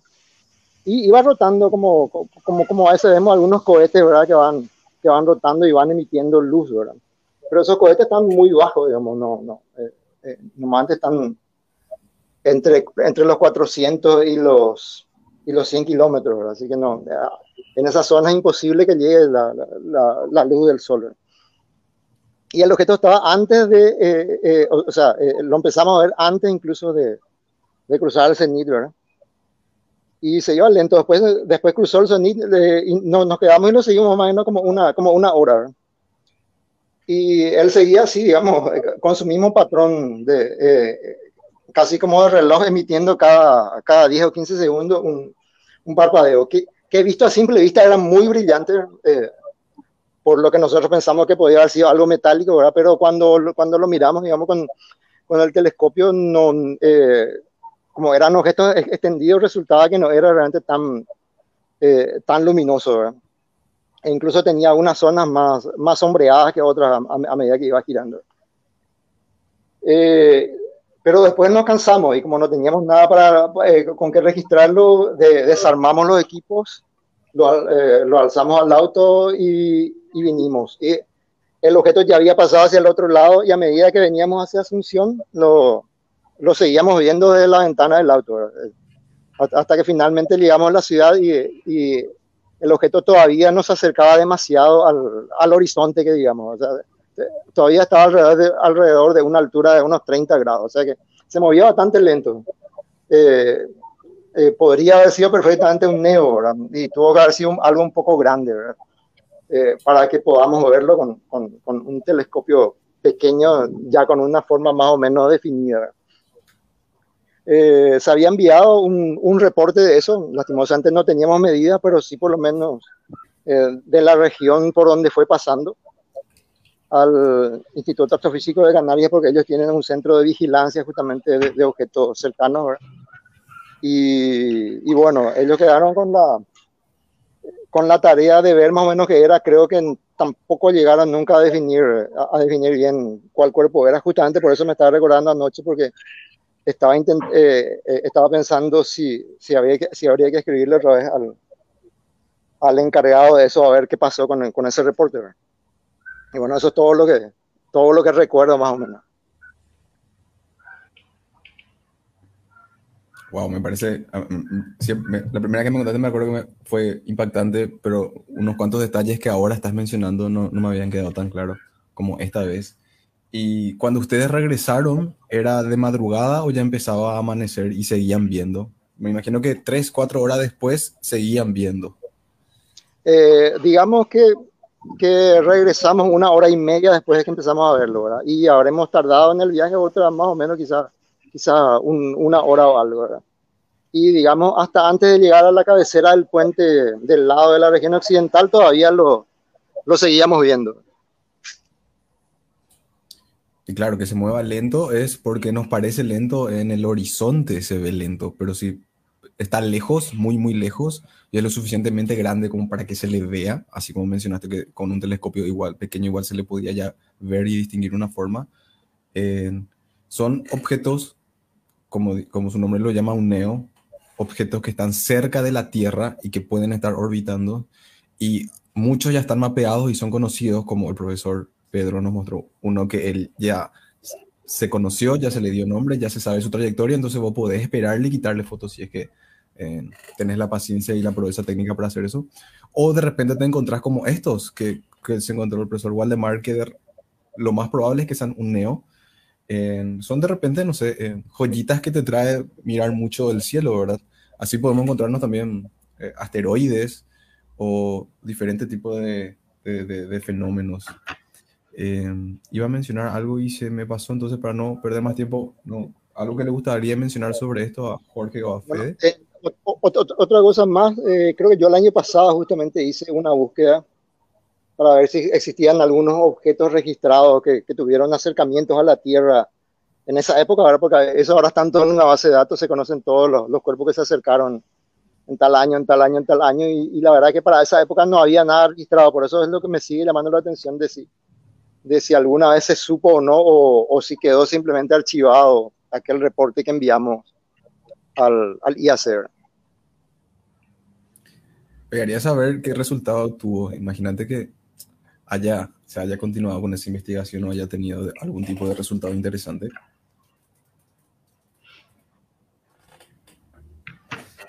Igual, y una consulta ya que estás hablando sobre esto. eh, ¿Cómo fue para que vos encuentres el eh, este asteroide que está, digamos, a tu nombre? Si nos puedes contar los No, eso- detalles. Eso yo no, eso yo no encontré, ¿verdad? Eso lo encontró el, eh, era un, un servicio de, o sea, un, un survey, ¿verdad? Un, eh, un programa realmente de observación que, eh, con, un te- con telescopios robóticos que se llama eh, Star Watch, o eh, Watch, algo así creo que, que, que le llaman. Eh, se me fue, es raro, se me fue el nombre porque eh, es muy parecido aquí al nombre de mi, de mi Wi-Fi y ahora ni, ni siquiera me acuerdo el nombre de, mi- de mi Wi-Fi. Estoy intentando recordarlo para, para ver cómo, cómo se llamaba el Watch. programa. Space Watch, exactamente. Eh, el, el, el Space Watch, que es un, un programa de unas universidades norteamericanas en conjunto, no sé si en conjunto con la NASA o con el JPL, no recuerdo bien. Eh, así que yo, yo realmente todavía no, no, no, no, no tengo descubierto ninguno oficialmente. O sea, tengo unos cuantos ca- candidatos, eh, pero hasta ahí nomás, ¿verdad? ninguno fue confirmado. Eh, el, el- el tema es que el, el proceso de confirmación es un poco complicado, digamos, el, el objeto tiene que ser observado dos, dos noches seguidas para que, para que, para que sea, digamos, confirmado como un objeto descubierto. Si lo observaste una sola noche, no, no, no, eh, no sirve, digamos. ¿verdad? Claro, claro. Hay que seguirle la efeméride y todo eso. Quiero nomás de vuelta explicar. Lo que está mencionando Jorge es algo que capaz no hayamos dicho antes. Si vos salís con tu telescopio y miras al cielo y encontrás un, un asteroide o ves una estrellita pasar y sabes tomar los datos y las coordenadas que lo que mencionó rato Waldemar, que es telemetría, Waldemar, Astrometría. astrometría, que es dar todas las indicaciones de dónde viste, dónde estaba apuntando tu, telescopio, en qué posición de longitud y latitud estabas vos. Entonces otra persona va a poder predecir la trayectoria de eso que viste y va a tratar de buscar también. Y si se busca, se encuentra y ya es un asteroide que vio alguna otra persona, bueno, no descubriste nada nuevo. Pero si es un asteroide que nunca nadie antes vio, potencialmente ese asteroide podría llevar tu nombre. ¿Es así? ¿Alguien podría explicar más sobre esto?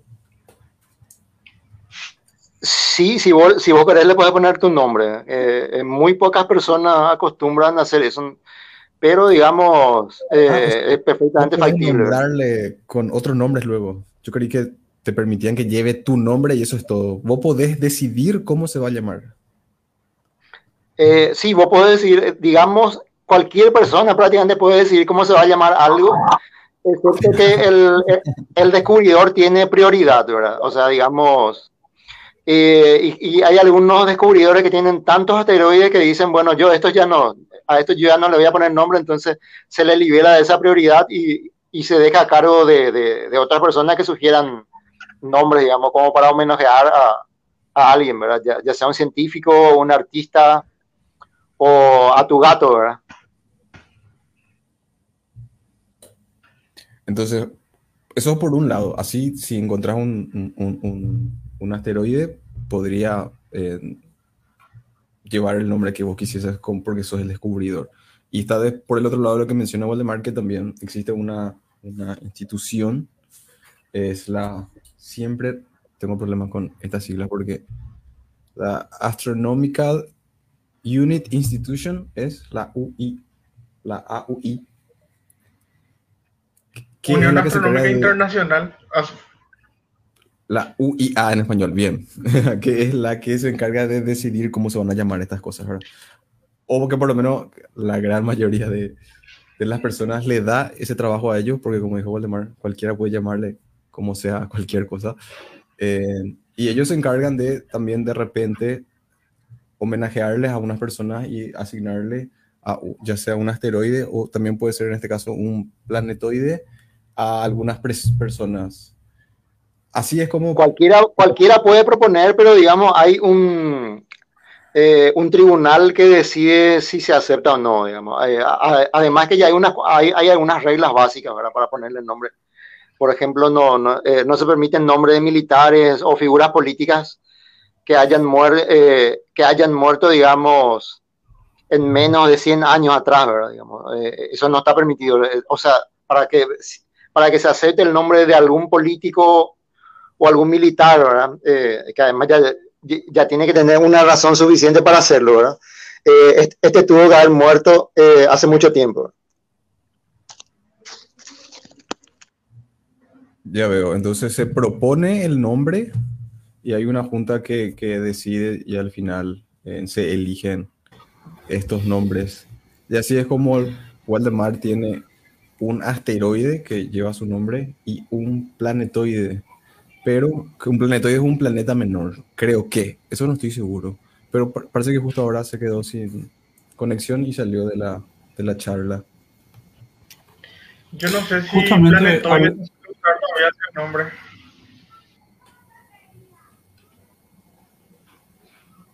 Sí, continúa nomás, por ejemplo.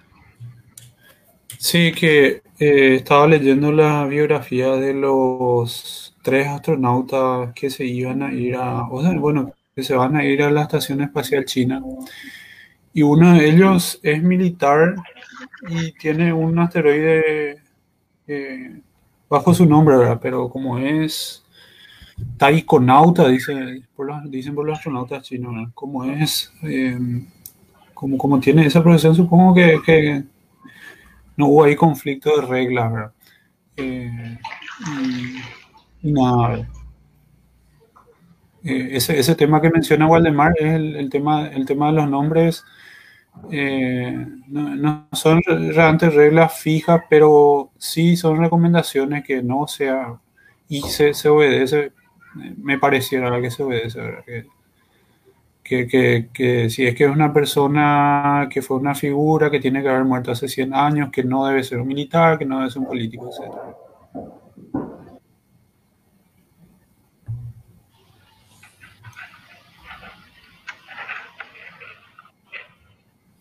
¿Y sab- me sabrías vos, en Maidana, si tiene, si el planeta menor, que no sé, no estoy, no estoy seguro luego si tiene, y si tiene, también fue adjudicado de esta forma? Creo que es Eh, el mismo eh, luego. los asteroides pues son planetas menores. Plantas menores. Ah, o sea, el Minor, yo, Minor no Planet el Center es el que confundido. se Sí. encarga de catalogar esto. Sí. Eh, y planetoide también es otra cosa, ¿verdad? O sea, planetoide. mm, Y también Claro. un, eh, un planeta enano es otro. En realidad, eh, si mal no estoy, creo que Plutón y no sé si Ceres también son planetas enanos, ¿verdad? Y en el caso de. Ceres sería una doble denominación, además de ser el primer planeta menor o asteroide, también es, también es un planeta. ¿verdad? Ceres es simpático porque en el mismo momento, o sea, en la misma, eh, en el 2006, si no me equivoco, eh, cuando se le bajó de categoría, por decirlo de alguna manera, a Plutón, eh, se le bajó a planeta menor, a Ceres se le eh, ascendió, vamos a decirle, de categoría a planeta enano, de asteroide a planeta enano.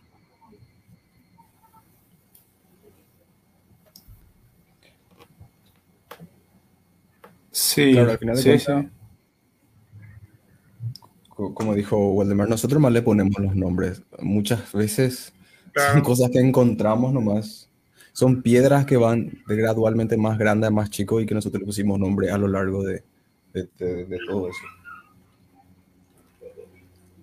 Y en el caso de Ceres, pues tiene también, hablando de que sean piedras, tiene forma esférica.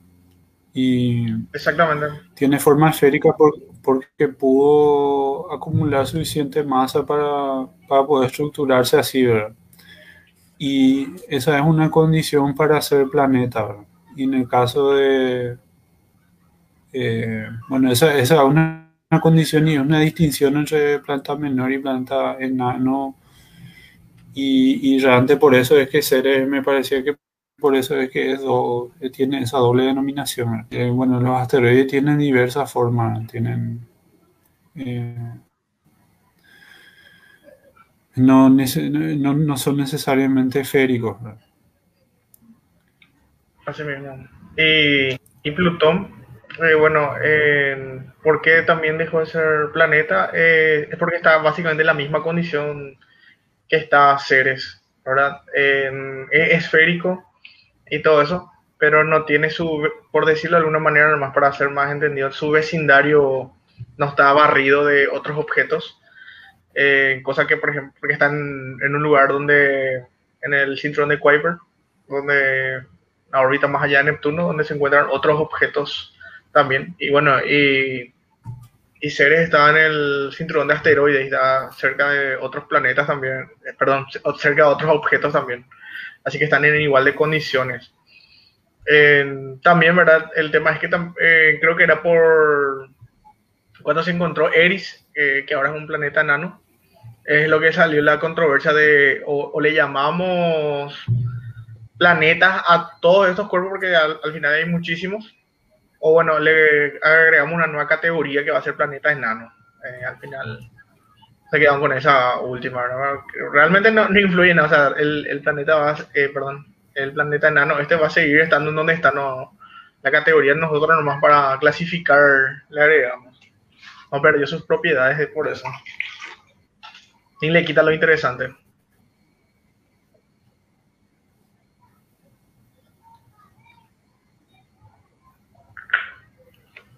Claro. Claro. Pues en el caso de, en caso de Plutón es todo un tema porque eh, los, los descubrimientos de, de planetas del sistema solar eh, fue- fueron todos en Europa. Eh, bueno, no todos. Obviamente antes se veía de todas partes. Pero ¿quién, ¿quiénes registraron eso en su historia? En todas las civilizaciones europeas, la, la, la mesopotámica, Claro. las que veían. ¿verdad? Y Plutón pues, fue descubierto desde suelo, desde suelo americano, ¿verdad? registrado ya y en época ya se usaba la ciencia metódicamente. Entonces, como se, como se dejó de, como dejó de ser un planeta, eh, entonces causó como ese impacto mediático en los Estados Unidos. Sí, realmente. Eh, además que todo, prácticamente todos los que estamos acá crecimos con, eh, con la Entonces, idea de que había realmente es un- una denominación nada más, ¿verdad? es un- una categoría, así como dice Jorge, ¿verdad? que le damos ya. ¿verdad?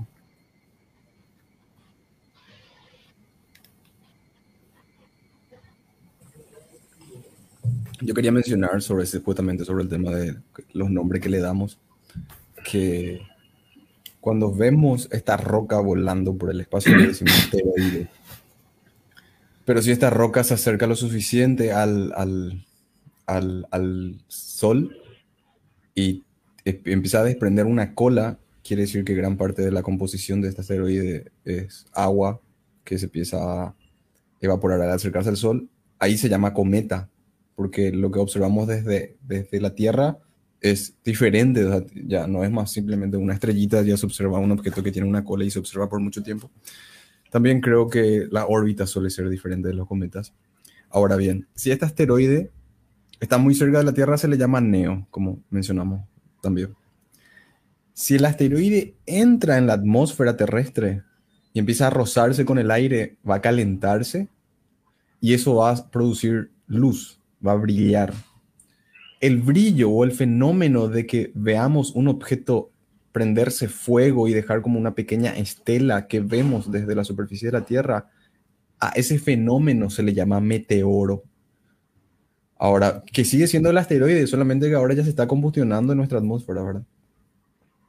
Meteorito le llamamos si ese pedazo de roca logró llegar a la superficie de la Tierra.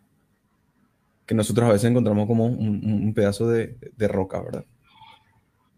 Que no suele ocurrir porque normalmente lo que ocurre es que se desintegran en el espacio. Tiene que ser lo suficientemente grande para aguantar toda nuestra atmósfera, tener medio suerte de tra- atravesar poca atmósfera y llegar verdaderamente a la superficie. Normalmente estos, estas estrellas fugaces que vemos o cuando nos dicen que van a haber lluvias de estrellas fugaces y si alguna vez eh, las personas que nos escuchan salieron y vieron ese fenómeno, se ven como pequeñas líneas eh, que, que parecen como, bueno, lo que denominamos estrellas fugaces. Esos son asteroides que están entrando a la atmósfera porque tienen milímetros, pocos centímetros de tamaño. Y al, al entrar y a calentarse a, a- a tremenda temperatura, por, porque esas están viajando a una alta velocidad, brillan y nosotros vemos eso como estas pequeñas líneas que le llamamos estrellas fugaces. Si el asteroide que entra tiene ya un par de centímetros, unos cuantos centímetros más, va a dejar una estela de humo detrás suyo y a eso le llamamos bólido. ¿Alguno de ustedes vi- vio alguna vez ya un bólido así? Yo vi ciudad? una vez. Eh, eh, fascinante, es, eh, no, con una completa experiencia, una, experiencia completamente diferente a ver una estrella fugaz. Es, eh, yo llegué a ver un bólido que en el lugar donde yo estaba hizo que brille toda la ciudad y dejó un, rastro que marcó como un cuarto de- del firmamento y fue fantástico. Ahora, si ese bólido que vemos es una roca que tiene ya 30 centímetros, 50 centímetros, un metro, un par de metros, ya es peligrosísimo. Esa, e- e- ese objeto de, de un metro ya puede causar eh, bastante daño si es que llega a, a, a la superficie y otra vez en un lugar donde hayan personas. ¿verdad? Obviamente no va a ser una destrucción descomunal, va a ser daño bien puntual en el lugar donde está. Y como vimos en la tabla hace rato del profesor, si es como una ciudad de grande, como una cancha de fútbol de grande, el, el daño que causa sí ya es eh, mu- muchísimo más, ya, ya es regional o inclusive puede ser eh, de alcance global. Entonces, que, quería nomás mencionar, ah, y algo que me faltó mencionar, cuando nosotros vemos un meteoro, que es un asteroide que está entrando a nuestra atmósfera y empieza a combustionarse, nosotros vemos que brilla y puede brillar en diferentes colores puede brillar en rojo, en naranja, en algo medio verdoso. Y eso son los elementos de que está compuesto el asteroide que se están combustionando en nuestra atmósfera y que deja un rastro en, en, en, su frecuencia de la longitud de onda en la que se está quemando. Y eso nos permite a nosotros saber, o, bueno, eso nos permite saber de qué está hecho este asteroide y también nos permite saber de que los asteroides están hechos de diferentes cosas. Hay asteroides que tienen más hierro o más otros tipos de elementos. En cualquier momento, si quieren agregar algo, por favor, deténganme, ¿verdad? Para no, no, seguimos, ¿Y por qué es interesante el tema de los asteroides? Porque los asteroides son los remanentes de la creación de nuestro sistema solar. Son esa materia prima que crearon las estrellas, que crearon los planetas que existen en nuestro sistema solar. Y estas, esta materia prima, la que no terminó dentro del Sol y no terminó formando parte de un planeta, terminó orbitando alrededor del Sol hasta hoy en día durante estos eh, la Tierra tiene alrededor de 5 mil millones de años, entonces todo este tiempo que están girando y chocando entre sí. Y entonces la composición de esos asteroides es la composición de la materia prima que compuso o que dio origen a nuestro sistema solar. Entonces estudiar ese asteroide es como, como mencionaba Jorge al inicio, Jorge Torres, es como irte en una máquina del tiempo y estudiar cómo era al inicio de, nuestra, de nuestro sistema solar.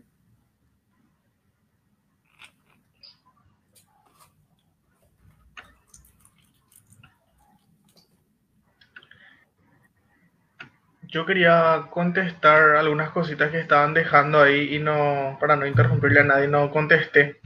Eh, voy a empezar antes que se me pase otra vez. Había alguien que preguntó cuál es la estrella más cercana a la Tierra. Eh, la estrella más cercana es el Sol, ¿verdad? Pero bueno, descartando que sea el Sol, es la ¿Qué pasa? La es, es, próxima, próxima Centauri que está a cuatro eh, a cuatro años luz de nosotros. Después alguien preguntó sobre Andrómeda. Eh, Andrómeda está a, a, dos millones o dos millones y medio de años luz. Y también preguntaban, creo que la misma persona, eh, cuántos objetos celestes orbitan alrededor del Sol. ¿verdad? Descartando obviamente los cometas y asteroides. conocemos actualmente ocho planetas y hay en cinco planetas enanos eh, que están clasificados ya, o sea, que, que, están nombrados, pero realmente puede que haya más de 100 o 200 planetas enanos. Y de hecho hay algunos planetas enanos que están por ser, digamos que clasificados, eh, que están, tienen todavía un nombre provisional y no se decide todavía si, si son ya planetas enanos o simplemente objetos que están orbitando alrededor, bueno, todos orbitan alrededor de la Tierra, eh, del Sol, ¿verdad? Pero si es que se le considera planeta enano nomás, si esa era la pregunta que quería. Y eso nomás. Em, ah, otra cosa simpática también de Plutón. Bueno, el tema de los asteroides y cometas y eso, por ejemplo, la, la clasificación, muy, por más que podamos nombrar algunas que otras cosas que le diferencian, eh, no está muy clara realmente la diferencia o sea, la, la, diferencia más, más bien radica en, en, la órbita, ¿verdad? La mayoría de los cometas de, de periodo largo, eso tienen órbitas muy excéntricas. Así que no está muy claro también la, la diferencia. O sea, son objetos muy parecidos. Eh, quería decir que Plutón, por ejemplo, eh, ya si de por sí ya es problemático, ¿verdad? El controversial el tema de si, si es planeta o no, Plutón también se comporta como un cometa a medida que se acerca al Sol también parte de su atmósfera se va desprendiendo. Es simpático, es algo curioso nomás. Ah, un súper problemático la clasificación, si es que vamos a ponernos a clasificar así estrictamente.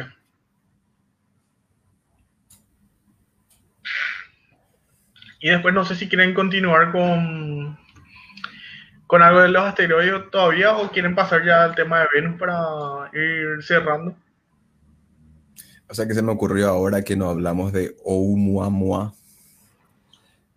Y con Pedro podríamos retocar ese tema. Así que eh, se retiró Pedro. va a estar de vuelta con nosotros en el siguiente episodio y ahí capaz vamos a mencionarle sobre esto.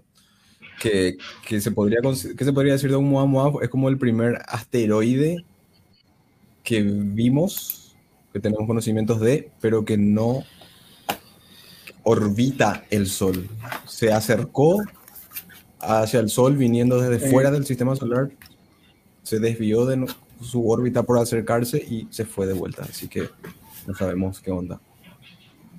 Jorge. Y está también el, el Borisov, también está, eh, que también es un el cometa interna, inter, interestelar, ¿verdad? Que ese se pudo estudiar un poquitito más. El, el tema es con Oumuamua es que muy tarde se detectó como para estudiarla a fondo y, probablemente no le en nuestra vida ya no la vamos a volver a ver, así que va a ser difícil estudiarla ahora. Yo, eh, yo no sé si eh, hay, hay una hay una diferencia de órbita, creo, ahí.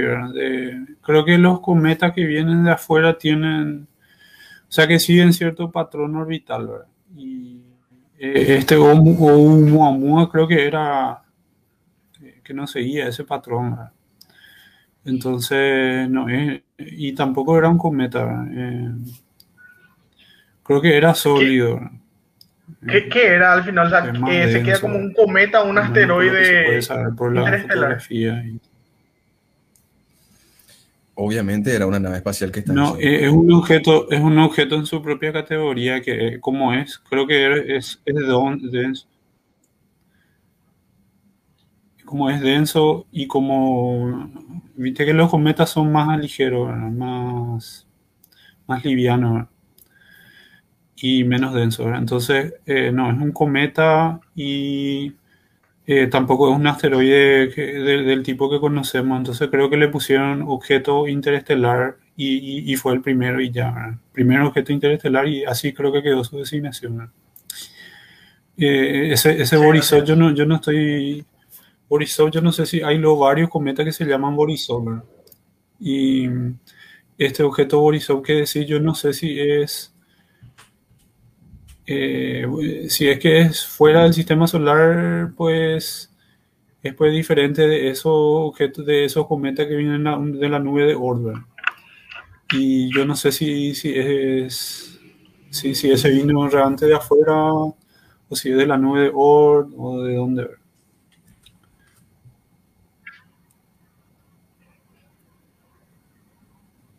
Wow, es Eh, súper interesante. Borisov también está clasificado.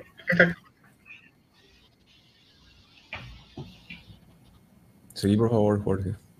No, no iba a decir más que Borisov también, cierto lo que dijo Jorge, ¿verdad? Que no, no está pues muy claro también el, el cómo clasificarlo, ¿verdad? O sea, cómo definirle, pero está en- en- catalogado en la misma categoría de Oumuamua, ¿verdad? De hecho, Oumuamua, creo que su nombre oficial es eh, I, I de inter, in- interestelar. Sí. Uh. Eh, eh, y después la, la barra, ¿no? La diagonal, eh, Oumuamua. Y, y Borisov es 2i. Así, la misma, la misma forma que solemos clasificar a, a los cometas. Em, Dos, dos El- números. o sea, dos números. y- dos, dos números y la I. Ah, No, ok, ok. Dos, dos de número y la i. En, ¿Cómo sería? Sería el, el segundo objeto interestelar. Interestelar. Ah, mira, wow. Ese es su, Y, y es, su es lo denominación mismo, oficial. la- la- el mismo tipo de regla se usa con, con los asteroides, ¿verdad? Por ejemplo, Ceres es el número uno, Ceres, ¿verdad? Y Sí, mismo. Es 4 Vesta, ¿verdad? Y Juno creo, Juno creo que es 2 El- Juno, ¿verdad? o 3 Juno. El, el 3 y el, el segundo es Palas. Y bueno, Palas. hay- Palas, palas, Sí, Palas. palas. Y, y- el, el, el que- tiene el nombre de Waldemar, por ejemplo, es 16761 eh, Villamayor. Eh, no, perdón, 16696, el de, el de, el de él. Y ¿Cómo el te acordás? Eh, ah, eh, eh, Entonces, es un objeto nomás, es ese, que es un asteroide y es un planeta menor y es el 16696 y ya. No, no eran dos objetos diferentes. No, no, no, no, no, no. Eh, el- el- la denominación completa pues es el número y el nombre. Así es.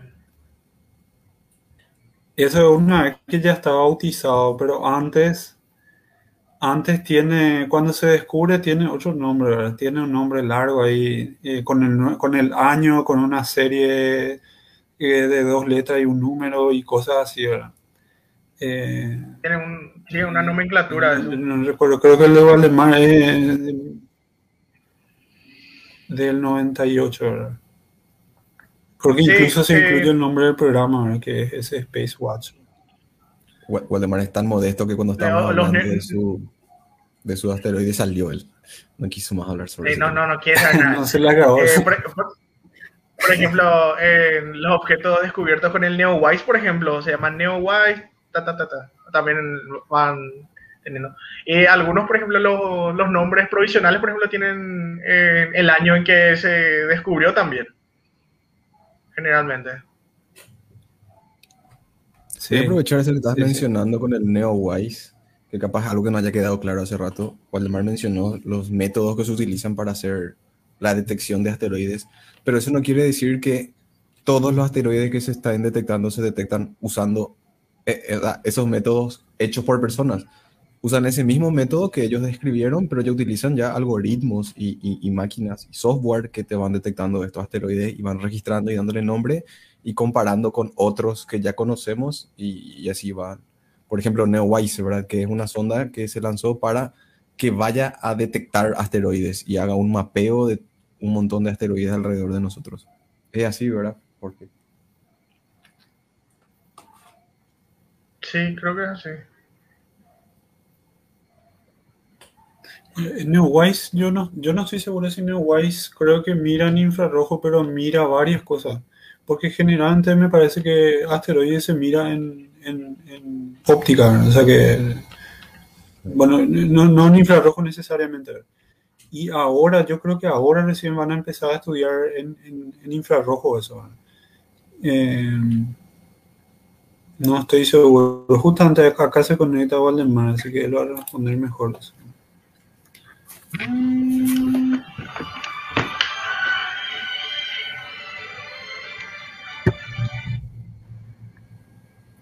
Hola, sí, habla la llama. Hola. Me conecto desde la PC ahora porque se me acabó la batería. Hola, ¿qué tal, Waldemar? Se te escucha bien, fuerte y claro. ¿De qué están hablando? Justito te estábamos mencionando a vos. O sea, estaban hablando mal de mí. Así es. Sí, más vale. Más vale. Pero aparte de eso, estábamos queriendo saber, eh, vos mencionaste infrarrojo y detección de asteroides, ¿verdad? Yo, eh, para mí que eso es ahora recién que se va a hacer masivamente. Pedro mencionó Y- eso.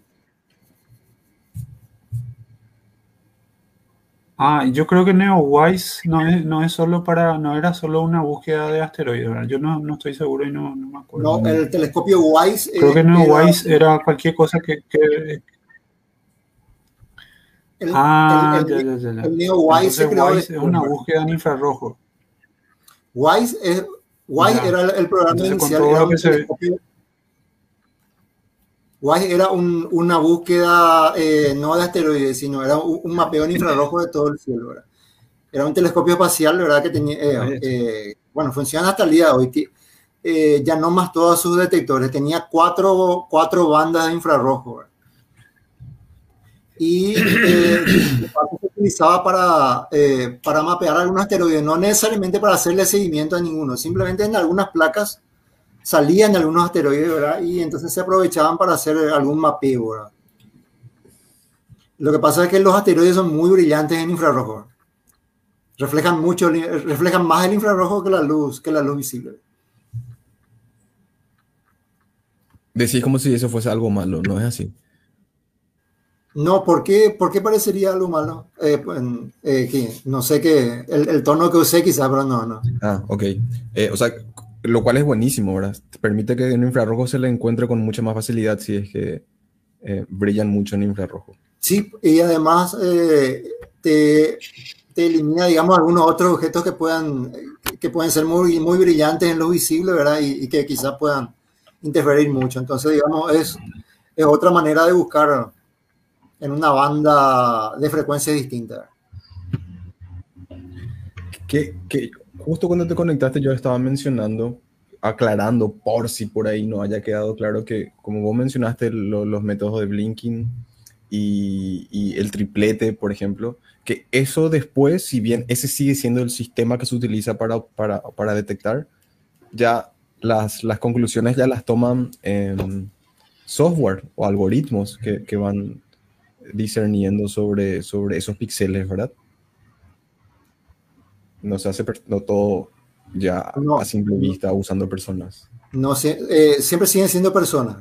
No, no hay, digamos, un, un tren completo que sea, eh, o sea, algo que sea completamente automático. Eh, eh, la decisión final siempre lo, lo van a tomar, digamos, eh, personas. Digamos, el, los sistemas automáticos te, te, te, hacen un filtro ya de, de objetos, digamos, de estos sistemas robóticos como el Space Watch y otros. Eh, sí ya tienen una tasa alta de reconocimientos positivos de asteroides. Pero, digamos, eso va dejando todo en, un, en, en una bandeja, eh, por decirlo, en una bandeja de entrada. Y dentro de esa bandeja de entrada, otros ellos tienen prioridades eh, y le dan más prioridad a aquellos que, que pudieran hacer, eh, que pudieran ser, digamos, asteroides cercanos a la Tierra. Porque, digamos, eso eh, puede peligrarnos. Entonces ellos le dan mucha más prioridad a revisar primero los datos de esos asteroides y después el resto. El, el resto va, va, a quedar en, en una cola de, de espera ahí, ¿verdad? hasta que alguien le, le, le, preste la atención suficiente. ¿verdad? Voy a ver si puedo, eh, ya, ya, que tengo la PC, compartir acá un, el blinking de una, de una imagen que tiene varios asteroides. Y, Waldemar, el, el sistema de detección de, por el cual vos estabas trabajando, que ibas a mencionar, es justamente eso, ¿verdad? Un software que trabaja para detectar estos asteroides, ¿es así? Oh, eh, ¿Qué estás mirando, Ron? Me va a atacar un bicho enseguida. ah. Bueno, eh, no, no, entendí bien la pregunta. Uh, si, si repetí, por favor. Que habíamos mencionado, o sea, vos mencionaste que estabas trabajando en, en un software que según entendí yo era para detección de asteroides y que ibas a mencionar en el episodio. Entonces, no sé si te di pie para mencionar eso o yo entendí mal sobre el proyecto en el cual estabas eh, trabajando. Sí, podemos hablar eh, sin problema. Eh, eh, quizás podamos hablar en otro episodio, digamos, porque, digamos, eh, eso puede ser un poco más largo, pero puedo mostrar ahora algunas cuantas cosas. De hecho, ahora voy a mostrar, a ver cómo hago aquí para Supongo que aquí nomás ya. Ahí elijo, bueno, puedo elegir creo que una, simplemente una pestaña, a ver, creo que es esta. Ahí tiene que darme, supongo que Jorge, la, el permiso para que se comparta eso.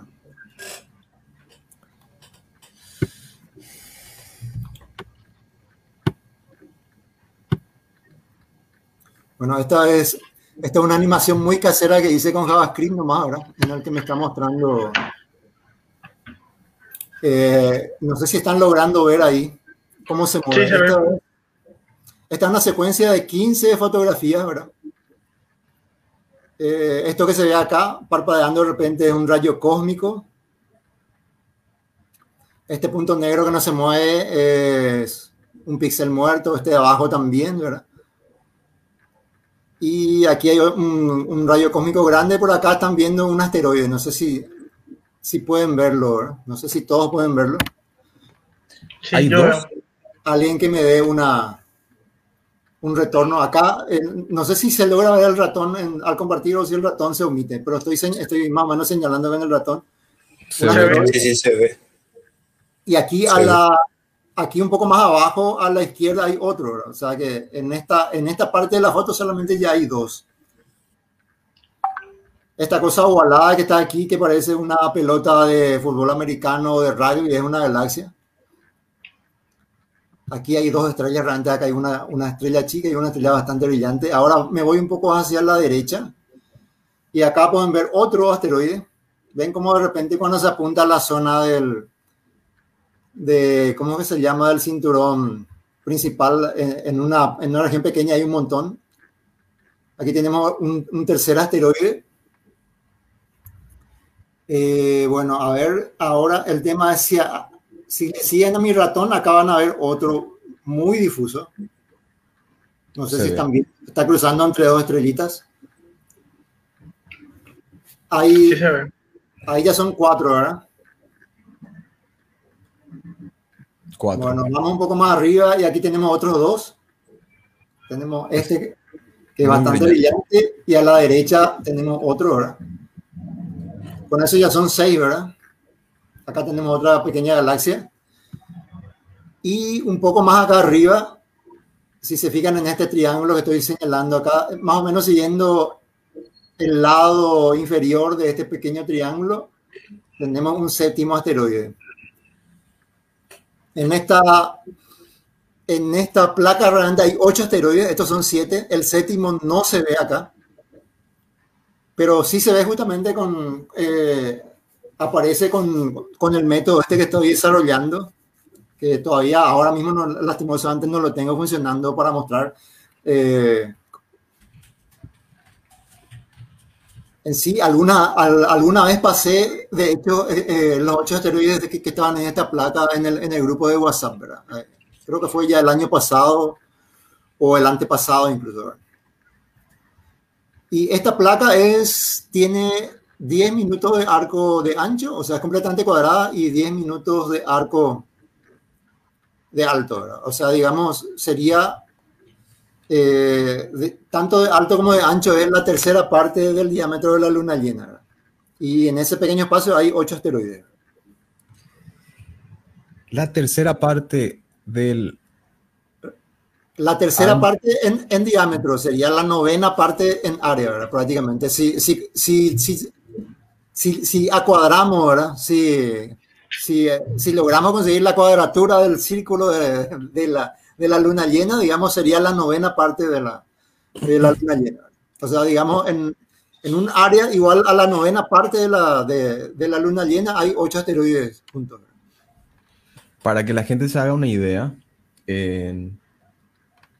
agarran una hoja que tiene estos agujeros que tenían antes para, para archivar, estos agujeritos, no sé cómo se llaman, que vienen de a dos, que se ponen al costado de las hojas. Más o menos esa es la medida de la luna en el, en el, en el cielo. Entonces ustedes pueden agarrar estas hojas que tienen estos agujeritos y poner, eh, alinear con la luna y van a ver el tamaño aparente de la luna en el cielo, cuál es el verdadero tamaño, cómo se ve la luna en el cielo, ¿verdad? Sin, sin, sin todas nuestras percepciones. Entonces, es más o menos del tamaño de ese agujerito de la hoja. Ahora lo que vos nos estás diciendo, Waldemar, que un noveno, o sea, o la novena parte de ese digamos que, ese agujerito que estás en, en, en, nueve pedazos iguales, ¿verdad? Eh, sería cortando de a dos, ¿verdad? Sería eh, si, cortamos un, pequeño eh, papel, sería cortar tres tiras verticales y tres tiras horizontales y sería uno de los cuadraditos chicos que te quedaría. Y ahí hay seis, siete. Siete estamos viendo y hay ocho, uno que no se ve a simple vista, o sea que no se ve acá visualmente, pero eh, el octavo está realmente, a ver un poco, eh, si mi memoria no falla, está cerca eh, en esta región donde, donde estoy poniendo el ratón, Aquí se, aquí, se ve algo como que, como que se mueve, pero eso no es, eso es simplemente un... Arriba de ese que estás apuntando, que te iba a decir que se movía chiquitito. Eh, yo también este, era ese. Este era el que se, este era el, uno de los más difusos acá, pero en, en, en, esta región está otro que es mucho más difuso, que acá se confunde con el ruido, pero digamos con, con métodos matemáticos que son los filtrados que, que, estoy intentando hacer, aparece ahí el objeto, ¿verdad? ¿Y eh, cómo sé que es un objeto? Bueno, porque eh, por suerte era un objeto conocido, ¿verdad? Entonces eso me, eso me permitió confirmar de que mi método matemático no estaba fallando, ¿verdad? Porque si encima era un, un, un asteroide desconocido, si bien podría haber sido un descubrimiento, eh, no me serviría para confirmar de, de, de, que eso, de que eso que aparecía ahí, que mi método me decía que era un asteroide, eh, o sea, no iba, no iba a tener forma de saberlo, ¿verdad? Pero como es un objeto que sí está en la base de datos del, del Manuel Planet Center coincidente con esa, con esa coordenada, entonces pude, pude determinar que, me, que mis matemáticas no me estaban mintiendo. ¿verdad? Esta foto vos tomaste haciendo uso de un, de, de un telescopio. Esta foto lo tomé yo. Este, este grupo de placas es del, del proyecto Casa Asteroides, ¿verdad? Y se tomó con el telescopio, eh, a ver un poco si no está acá, si acá está arriba, era el telescopio, a ver, el claro, IAC, es, es el IAC 80, es un telescopio de 82 centímetros. ¿no? O sea, es una placa que llegó a vos que tenían 8, 8 asteroides. Que tenía 8 asteroides. Eh, realmente son un grupo de tres quintetos, ¿verdad? Eh, el, el, el, programa Casa Asteroides lo, lo divide en quintetos en este caso son tres quintetos distintos, ¿verdad? Que apuntan a la misma región. Entonces, pues, eh, mediante eso tengo 15 imágenes. ¿verdad?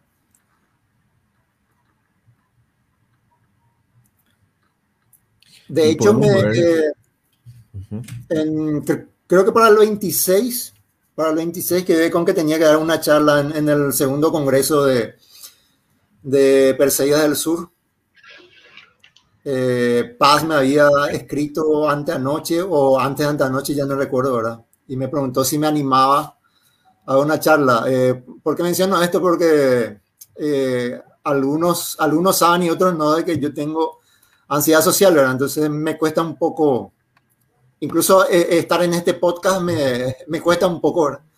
Entonces por eso ella me preguntó si me animaba a, a dar, digamos, una charla virtual. Le dije que sí y le dije que iba a hablar ya que no estoy teniendo ningún tema y no quiero repetir ya temas viejos que yo hablar justamente sobre mis métodos. Así que a lo largo de este mes voy a ir preparando material eh, que no sea solamente eh, numérico, ¿verdad? Digamos, así ya con fotografías para ir mostrando cómo funciona realmente mi método y voy a ir mostrando esos resultados intermedios que estoy teniendo por ahora. ¿verdad?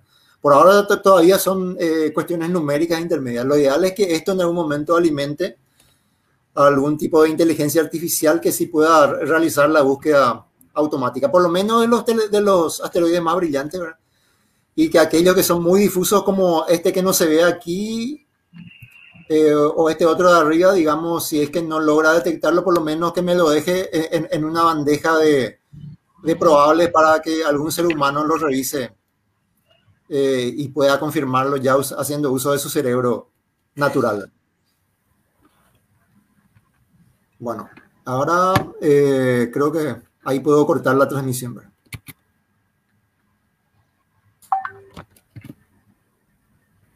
Lo que yo quería mencionar con lo que estábamos mostrando es cómo se nota, ahí se puede ver por qué no es tan fácil darle la tarea a una computadora que haga, porque tenés muchísimo ruido, píxeles muertos, de repente tenés destellos que, que nosotros podemos discernir que, bueno, eso fue algún error en la electrónica y no es nada de allá afuera y de repente esta, este, este conjunto de, de, frames o de cuadros que tienen estos puntitos que se mueven, esto sí nos interesa.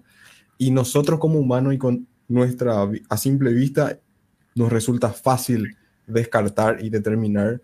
Y eso todavía no se puede replicar fielmente en, en, en computadoras. Entonces, que un humano lo avale o haga ese trabajo es importantísimo. Eh, el, problema con los asteroides muy difusos es que ya está justamente, ya se mezcla con ese ruido eh, de fondo. Y, y, de repente nosotros podemos ver una burbuja de, ruido, pero que, pero que todavía nosotros podemos discernir como un patrón, eh, digamos, eh, casi circular y continuo. Pero la computadora ya no, ya no, lo, ya no logra, digamos, agruparlo como, como algo continuo. Eh, solamente ya ve como un grupo de píxeles separados que se van moviendo juntos, pero ya no, ya no es un objeto, digamos, compacto. ¿verdad? Entonces ahí, ahí, digamos, ya no, no, no puede arriesgarse, porque si nos arriesgamos a, a, a, meter ese tipo de datos como un candidato posible, entonces vamos a meter un montón de falsos positivos, eh, mucho más de la cuenta. Entonces, mejor separar algunos, algunos falsos positivos para que, para que los humanos finalmente tomen la decisión. Aquí entran en juego muchas otras teorías psicológicas eh, que se usan dentro de la parte visual, ¿verdad? Que es, por ejemplo, la, el tema de la continuidad. Alguna vez podemos tocar en, en, en, algún, en algún, podcast. Eso es un tema muy interesante de, de, de cómo los seres humanos, eh, de, un grupo de puntos que están sueltos, podemos formar una imagen. ¿verdad? Eh, eso sí, sin llegar a exagerar, eh, como, lo, como lo hicieron los griegos en alguna época que veían ca, cada figura en, las constelaciones, ¿verdad? Con, muy pocos puntos. Pero nosotros de repente podemos ver con un grupo bastante disperso, pero a la vez compacto de, de punto podemos darle todavía una forma. Entonces, ese tipo de cosas todavía no estamos consiguiendo mucho con las computadoras. Y, eh, digamos, todavía entonces la computadora necesita asistirle al ser humano.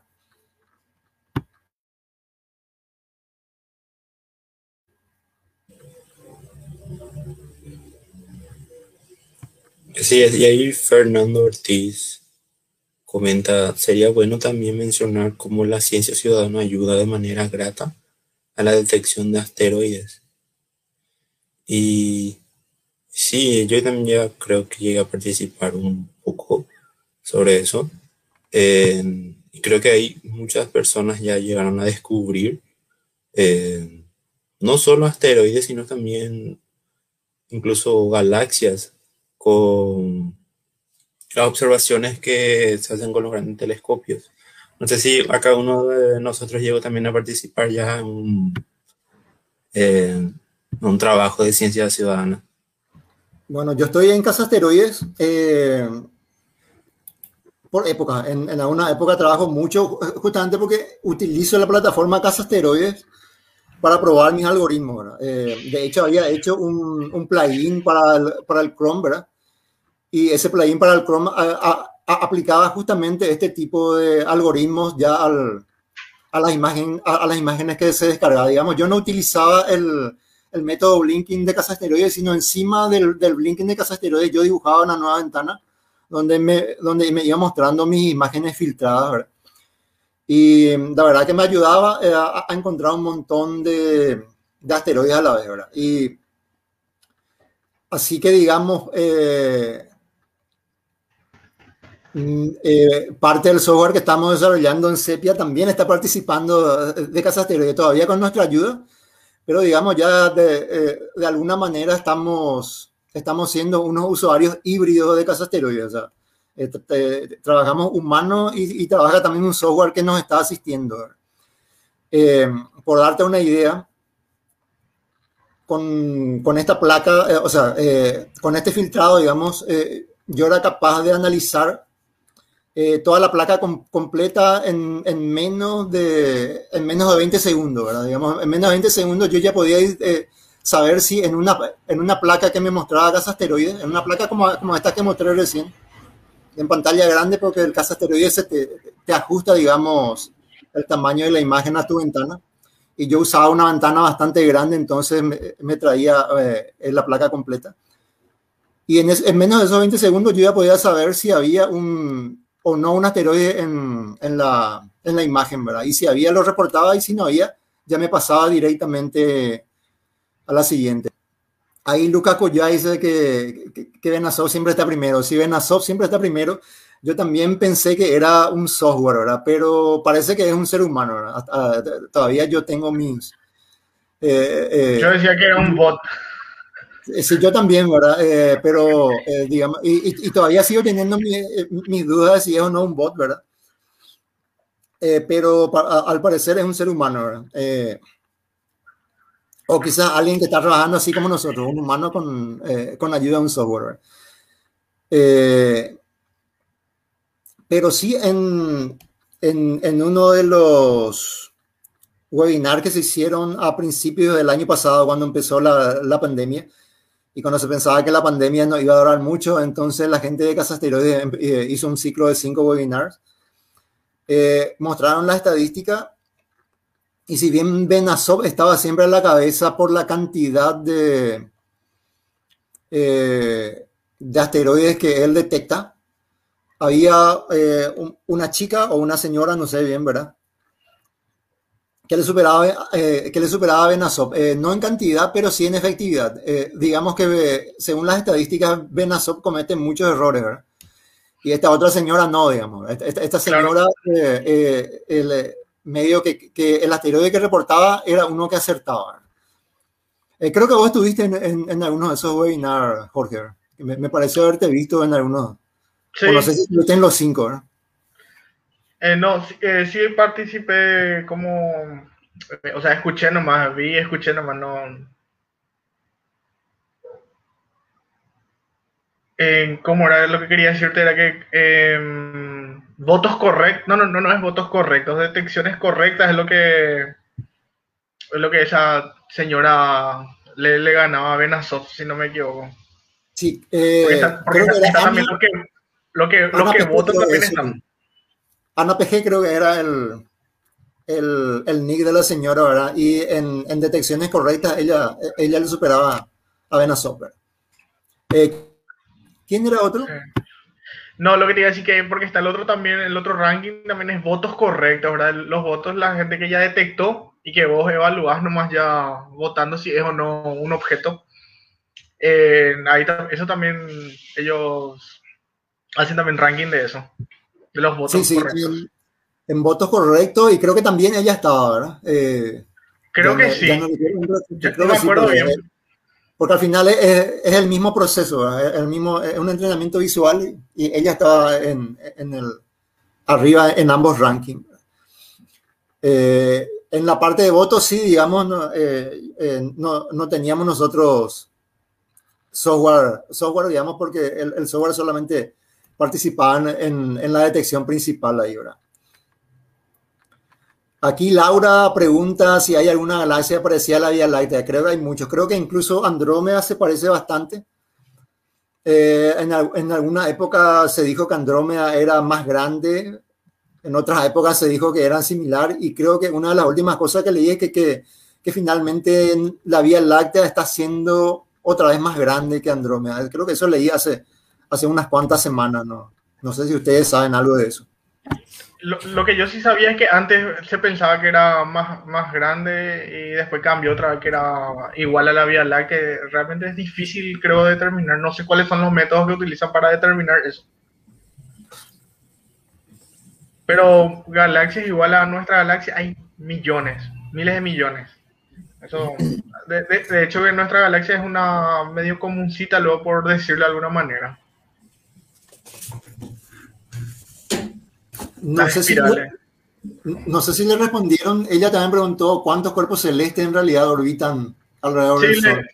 Sí, le respondí, le, le, le avisé que, o sea, a, a, diferencia de planetas, los planetas menores, eh, hay cinco que son confirmadísimos, ¿verdad? O sea, que ya están clasificados y hay otros cientos que están todavía por, por ser evaluados. Sí, y los, los asteroides son son, digamos, más de, más de un millón, ¿verdad? Eh, conocidos, de los cuales 500 mil, la mitad tienen recién, recién tienen número, ¿verdad? Para, para que tengan número tienen que tener una órbita eh, bien determinada. Eso implica que la mitad todavía no tiene una órbita eh, bien determinada. Pero sabemos que la masa total de todos los asteroides es menor que la masa de la Luna terrestre. Ah, así que eh, es, increíble eso, o sea, digamos, es, eh, si se hubiera formado eh, un cuerpo ahí, hubiera tenido menos masa que, que la luna. Que la luna. Claro, en cantidad superan los objetos, pero en, en, densidad, ¿verdad? En masa son muy pocos, o sea, es muy, muy poco al final, con toda la masa que hay distribuida en el sistema solar.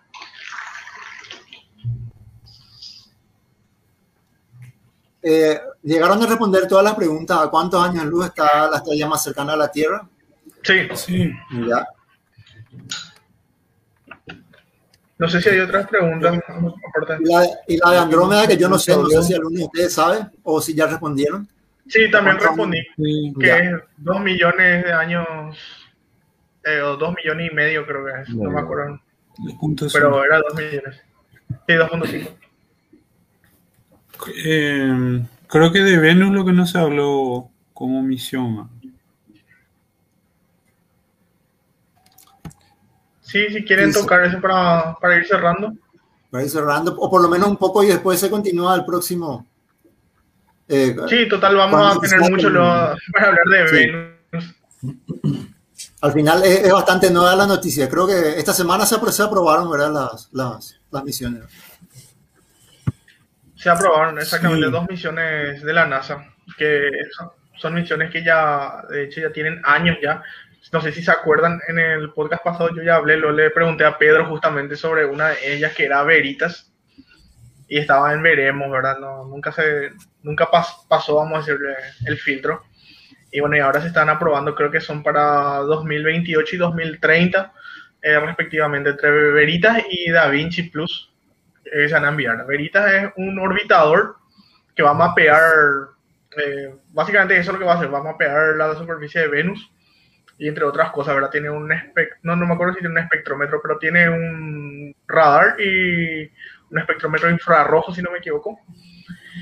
Y Da Vinci es muy parecido a, a lo que hicieron las, las sondas Venera de la Unión Soviética ¿verdad? A mediados de los 60 hasta los 80, que va a ingresar una cápsula, va a tomar datos de, de- la atmósfera de Venus hasta, hasta que se destruya, unos 20, 30 minutos nomás va a durar en Venus esa cápsula. Y en, en ese pequeño tiempo va a examinar datos como datos atmosféricos, eh, la composición de la atmósfera y del suelo seguramente si es que llega a, a llegar. Pero una misión muy, muy corta va a ser esa. Pero de que se va a quitar muchísima información, se va a quitar mucha información.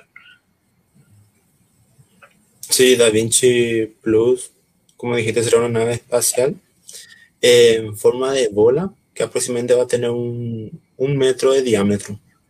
Y esta se hundirá a través de la atmósfera de Venus en el transcurso de aproximadamente una hora, tomando medidas de cómo cambia la atmósfera del planeta desde arriba para abajo. Y también esta sonda tomará algunas fotos de mayor resolución de la superficie de Venus hasta ahora, en su camino hacia abajo. Y estas observaciones ayudarán a los científicos a poder descubrir cómo ha cambiado el agua de Venus con el tiempo, su actividad volcánica, ahora y también en el pasado. Y el potencial pasado a- de la habitabilidad del planeta, como estuvimos hablando en el podcast anterior. Y Veritas, eh, como dijiste, va a estudiar una superficie del planeta para descubrir su historia y por qué es tan diferente a la Tierra. Este orbitador va a mapear la superficie con un radar, trazará elevaciones para hacer mapas en 3D y buscará placas tectónicas y vulcanismo aún en curso en Venus. Y estas observaciones podrán proporcionar mucho más datos para una futura misión de aterrizaje en Venus. Pero si nosotros pensamos mucho, eh, ¿hace cuánto tiempo que la NASA descuidó Venus? Ya van como 30 años, creo. Sí, desde las Mariner y la Magellan. Después otras sondas que usaron Venus como asistente gravitacional, lo que se, se pudo estudiar un poquitito la atmósfera de Venus.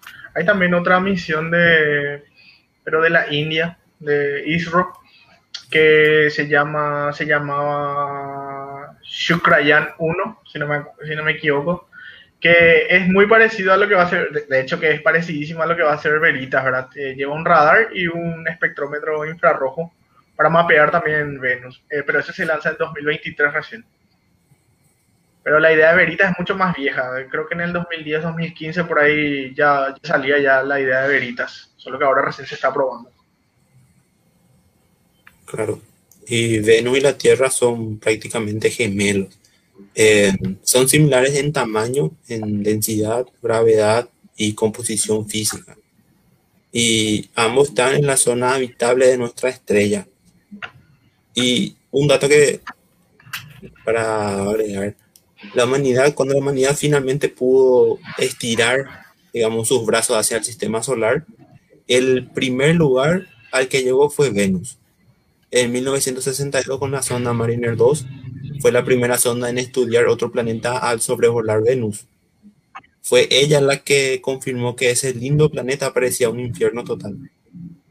Y sin embargo, en algún lugar del camino, la Tierra se convirtió en un paraíso cósmico para la vida, tal como conocemos ahora, ¿verdad? Y Venus se convirtió en un infierno abrasador.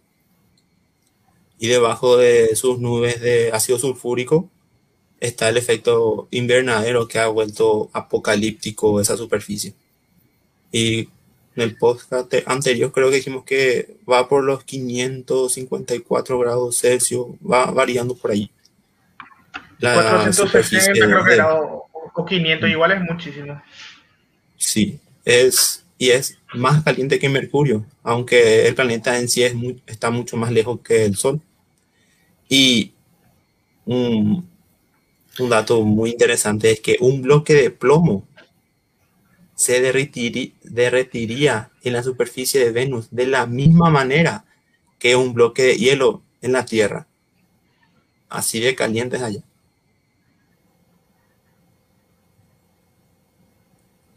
Y sí, los soviéticos, creo que ya dije esto en medio de un déjà vu, ¿verdad? Pero voy a decir, los soviéticos saben bien eso porque las sondas veneras que llegaban a Venus sobrevivían muy poco tiempo ahí en, la superficie. Justamente por eso. Y con tanto que aprender de un planeta tan cerca de la Tierra, nos preguntamos por qué entonces la NASA, por ejemplo, ha detenido la exploración en Venus. Eh, bueno, algunos podrían deducir como eh, escucharon en nuestro último podcast, que es porque tiene un entorno demasiado extremo que dificulta su exploración y es más fácil en ese sentido ir a Marte, por ejemplo. Pero esa es solo una de las razones. La decía, hay dos más. la primera es que no había suficiente dinero, por eso es que está, pero eso está cambiando ya ahora, ya que se le está dando un poquito más de dinero a la NASA para las investigaciones. Pero otra de las razones, y tal vez para no decir la más importante, pero sí la que más influye, es el enfoque de la NASA en encontrar vida extraterrestre. Los mundos oceánicos que, que se explorarán en el futuro, como Europa, Encélado y Titán, tienen objetivos similares a lo que están realizando los rovers en Marte ahora mismo. Pero también están enfocados en los asteroides, ya que los cuerpos pequeños también se relacionan con la búsqueda de vida.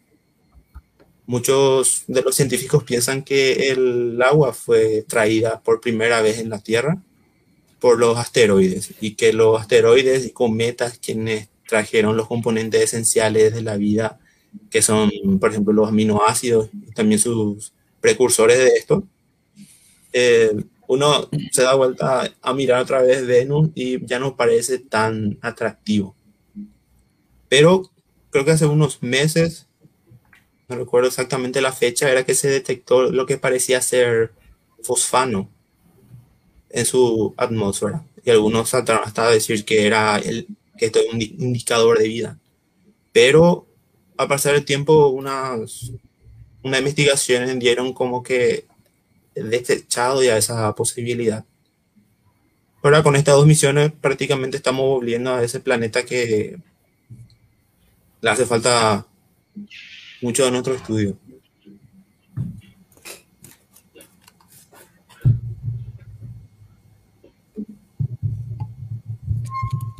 Acabo de caer en cuenta con la explicación que dio Fede que si vos tirás un cuerpo humano en ese planeta no va a llegar a la superficie. No solo porque ya se va a destruir y todo y todo lo demás, ¿verdad? Sino que la densidad de la atmósfera en, en, en, Venus es 5.24 gramos sobre centímetros cúbicos y la densidad del cuerpo humano 0,95. O sea que literalmente vas a nadar siempre. Es como un planeta donde vas a estar nadando por su, super- por su atmósfera y nunca vas a llegar a la superficie. A no ser que sea súper, súper denso. Imagino que el plomo, sí. Algo pesado, ¿verdad? O sea que imagínate, te vas con un traje. eh, a- te vas con un traje de astronauta que te, que te mantenga toda la presión, que te dé todo el oxígeno y la protección necesaria y va- vas a estar flotando en el planeta. O sea que no es que vas a estar saltando en su superficie ni nada, va a estar ahí. Encima, encima flotando simplemente por, por, por física nomás, no, Lo ni necesitas ningún sistema ahí que te mantenga eh, volando. Vas a flotar nomás. Ni siquiera el plomo va a llegar. El plomo tiene una densidad de 2,7 gramos sobre centímetros cúbicos. Y si la densidad de la atmósfera es 5,24, el plomo flota en la atmósfera de Venus. ¡Wow! Totalmente diferente la física de ese planeta. ¿Y a cuánto era que queríamos vivir? A 60 kilómetros sobre, sobre la superficie. Sobre, sí, esa era la idea. Sobre lo que se busca explorar justamente es la, la atmósfera alta, creo que era la atmósfera alta de Venus. Ahí sí Porque en la superficie es existiría difícil, ¿no? el cielo y el infierno. Eso me pareció muy interesante que mencionaste cómo va mientras exploramos nuestro sistema solar o, o hacemos, mientras la exploración espacial continúa, va cambiando nuestro, nuestro propio pensamiento o entendimiento que tenemos sobre nuestro universo, obviamente, ¿verdad? Tipo, Mercurio no es el más caliente, es Venus, Venus no es ese paraíso que creíamos, capaz lo es Marte y Marte no es ni tan paraíso, al final la Tierra es lo que tenemos. Creo que ocurrió también en la misión Apolo 8, es algo que a mí siempre me gusta mencionar, que cuando los astronautas se fueron por primera vez y se dirigían hacia la Luna, miraron hacia atrás y vieron la Tierra y era la primera vez que veían la Tierra así como estaban viendo. Entonces dice que el, el- el- el cambio eh, que le generó a ellos fue mucho más denso ver la Tierra que ver la Luna, ¿verdad? Tipo, entonces se, se generó mucha conciencia respecto a temas de medio ambiente y eso durante en esa época gracias a la exploración. Y así también cambió lo que pensamos sobre Venus. Y así va a cambiar, me imagino, también cuando continuamos no sé, explorando otras lunas, encontramos vida por ahí afuera, siempre va a ir transformándose lo que nos, esta historia que nos contamos a nosotros mismos sobre el universo en el que estamos ahora.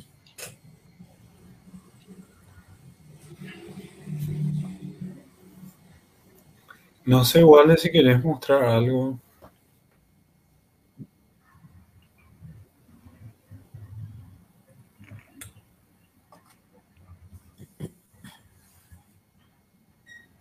Eh, no sé, realmente creo que cambiamos ya de tema. Encontré un correo que le había enviado a la gente de Casa o sea, del Instituto de de Canarias justamente, para mostrarle cómo funcionaba el bot. Y ahí, ahí, ahí digamos, hay unas imágenes que tienen, que tienen lo que estaba haciendo el filtro en aquella época. Hoy día está un poco más desarrollado. Pero no sé si quieren ver y les muestro más o menos un rato. Oh, yeah. Yo quiero ver. Dale. Por favor, gracias. Ahí, bueno, a ver un poco. Eh, bueno, lo que hace el, el filtro en sí, digamos, puede- un análisis estadístico de, de las imágenes. el comentario para que se vea toda la imagen. Eh, no hay nada realmente ahí, ahí abajo mismo, ¿verdad? Pero, pero igual, si quieren quitar, no, yo no tengo problema. Eh, in- incluso puedo alzarnos un poco más arriba. O, no- o no se puede eso, eh, no creo que, ahí, creo que ahí no puedo. Pero de todos modos, lo que quiero mostrar hasta acá arriba. Bueno, en, en principio lo que hace el, el filtro es eh, opacar todo lo que es el fondo, ¿verdad? Digamos, ha- ha- hace unas, unas pequeñas, bueno, unas pequeñas, no, unas medidas estadísticas y en, en base a esos resultados eh, determina cuáles píxeles son fondo, digamos. Eh, eh, yo le llamo fondo a todo lo que no se mueve, incluyendo estrellas y el, el fondo mismo del cielo que tiene ruido. Y justamente acá, estos puntos que parecen más oscuros son los de las estrellas, ¿verdad? Y en, en, el resto del fondo vemos un montón de colores justamente porque como el ruido es, es aleatorio al final, digamos, eh, es más intenso que lo que las, digamos, es más dinámico, el fondo es más dinámico que la, que, que la misma estrella en una fotografía por, por ese hecho. Pero acá vemos arriba un pequeño patrón de, de colores que empieza con un punto rojo bien definido, después va a, a un amarillo, un verde, un celeste ocean y termina en un azul. Esos, esos son justamente eh, los cinco asteroides de un quinteto dentro de la aplicación asteroides, ¿verdad? Acá abajo también vemos otro. Esta placa justamente era esta misma que hoy mostré, ya la que tenía los, los, los, siete, los, los siete asteroides, ¿verdad? Y estos son dos de ellos. Eh, esta imagen de acá es el típico, el típico triplete. Esto era, digamos, como se hacía antes, el, el triplete que mencioné yo en el que las estrellas se ven, digamos, blancas y podemos ver acá también el asteroide de, de colores, ¿verdad? Pero, digamos, los asteroides que son más difusos acá eh, se confunden un poco más. Acá, por ejemplo, está el, el que se veía hoy en el otro, ¿verdad? Eh, ahí voy cambiando. Acá tenemos más, ¿verdad? Bueno, esta era la, en la zona donde estaban eh, cuatro juntos, ¿verdad? Este era uno de los más difusos que había mostrado. O sea que básicamente lo que hace esto es separar el, el, fondo y resaltar el ruido, ¿verdad? ¿Y por qué eso? Porque finalmente el, el asteroide sería como un ruido en el cielo. No sé si eso más o menos se logra captar, ¿verdad? Eh, el cielo siempre eh, va a tener una, una imagen estática, nada, nada va a estar cambiando. Sin embargo, cuando un asteroide eh, está pasando por ahí, es una señal luminosa que va eh, cambiando de lugar, no, no está aquí. Entonces, eso se, conforma, se comporta como el ruido. Y el ruido es, el resto se vemos, eh, esa, esa, esas manchas de colores aleatorios que hay ahí. Eh, entonces, otra vez lo que diferencia a este tipo de ruido es que es un poco más ordenado, ¿verdad? Y eso aparece como este pequeño patrón que está ahí. Entonces, eh, básicamente, eh, hablando rápidamente sin explicar las, las metodologías, lo que hace el algoritmo es separar primero el ruido de lo que consideramos que es el fondo del cielo, que sería lo que siempre está estático, y después analiza ese ruido y dentro de ese ruido busca patrones que son ordenados, eh, ya que sabemos que el ruido en sí va a ser desordenado. Y eso es lo que teóricamente una computadora puede hacer sin ningún drama, ¿verdad? excepto que eh, este asteroide que está abajo, por ejemplo, que es uno de los más difusos, eh, ya le va a costar un poco al, al, al, algoritmo, o por lo menos eso es lo que yo pienso. la verdad es que falta hacer un montón de experimentos con, con, miles de imágenes para, para tener una estadística y ver si realmente le confunde o no, ¿verdad? Eh, puede ser que sea un prejuicio mío nomás el pensar que le va a confundir. Pero por el momento ese es mi pálpite. De que, de ese tipo de cosas le va a confundir a la, a la máquina. Y acá, acá está, digamos, cómo aparecía, digamos, dentro de la aplicación, digamos, esto yo lo reporté a ellos porque estaba, de alguna manera, aunque sea local, estaba alterando la aplicación de ellos, entonces, digamos, eh, que yo les pedí eh, de, alguna manera un permiso a ellos para poder hacer esto, para poder alterar eh, la aplicación de ellos, por lo menos en mi máquina. Eh, esta era una alteración local que, que, que, que hacía un plugin, ¿verdad? Para poder superponer estas imágenes filtradas encima de las, del, del blinking que ellos pasaban, ¿verdad? Entonces lo que, eh, lo que hacía este robot, este sí ya era un, un, bot, ¿verdad? De hecho, por ahí está su nombre, no lo voy a decir para que nadie se escandalice.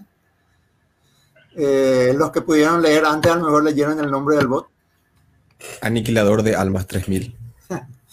bueno, entonces lo que hacía el bot era, digamos, eh, cada vez que yo le decía eh, al, al cazasteroide que me traiga una, un nuevo quinteto. Él esperaba que el quinteto se descargue. Una vez que se descargaba el quinteto, él filtraba. Y una vez que terminaba el, el proceso de filtrado, él me mostraba la imagen. Eh, e, ese proceso tardaba, esto estaba completamente hecho en JavaScript, eh, JavaScript de punta a punta. El proceso tardaba alrededor de entre 18 y 24 segundos, ¿verdad? Eh, de repente parecía, parecía larga la espera, pero es, es mucho más rápido que estar buscando eh, a simple vista con el, con el Blinky. ¿verdad? Y como ya dije hoy, creo que vos no estabas, Ron, cuando dije eh, lo que a mí me, eh, o sea, cómo me ayudaba a mí este, este bot. Yo, digamos, en 20 segundos ya podía saber si en toda la placa de, de, ese tamaño que hoy mencioné, que era un noveno de la luna llena, eh, ya había o no asteroides. Entonces yo en 20 segundos yo ya, ya, ya, me pasaba a la siguiente a la siguiente placa si es que no había ningún asteroide y si lo había lo reportaba, empezaba a reportar, reportaba por ejemplo este y si había uno solo ya le daba siguiente. Entonces digamos, en total generalmente yo procesaba eh, una, una placa completa entre 50 a 60, a 60 minutos, eh, segundos, ¿verdad? Digamos, en un minuto yo tenía procesada una placa, ¿verdad? Ahora, digamos, hace mucho no estoy usando casa asteroide porque justamente ya estoy implementando estos códigos en, en, en, C++, digamos, ya es otro tipo de plataforma. Pero no está descartado que haya un, una versión bot en C++ que esté, digamos, participando de casa asteroides en el futuro. Eh, en principio estoy bastante agradecido con, la, con esta plataforma de ciencia ciudadana porque me permitió a mí eh, poder desarrollar o, o, utilizar, digamos, como banco de pruebas eh, para, para, el desarrollo de mis algoritmos. Eh, así vemos como de repente en ciencia nos, nos agenciamos para utilizar lo que esté a mano para poder eh, hacer avanzar un poco la ciencia. Eh, en este caso, ellos crearon una herramienta que me sirvió a mí otra vez del laboratorio. Eh, y me ahorraron gran parte del trabajo, porque si ellos no lo, no lo hubieran creado, yo tendría que haber creado todo ese laboratorio para poder hacer mis pruebas.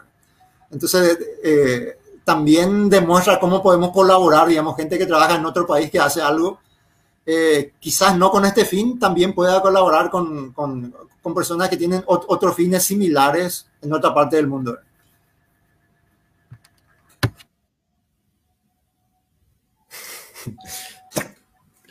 La ciencia es colaborativa, dicen. O sea, así debe ser. Claro, la ciencia es de colaboración, no de competición, aunque hay algunas que compiten, seguramente. Eh, sí, realmente hay una competencia, ¿verdad? Pero, pero una competencia sana, o sea, uno, sana. uno compite por, eh, eh, por hacer algo. De hecho, hoy hablamos del, del planeta 9, ¿verdad? El, el, planeta 9 tiene una, una reñida competencia entre los observatorios profesionales, ¿verdad? y quizás también haya por ahí algunos aficionados que estén eh, compitiendo. El, el, tema siempre es ver quién es el primero en encontrarlo si es que realmente existe. El, el, el, tema que descartar es una de las cosas más difíciles. En este caso, en, si lo encontramos, lo encontramos, ¿verdad? pero si no lo encontramos, va a ser difícil descartar eh, que no esté ahí, a, a, no ser que encontremos una explicación para todas esas anomalías que están, que están ocurriendo en, la, en las zonas externas del sistema solar.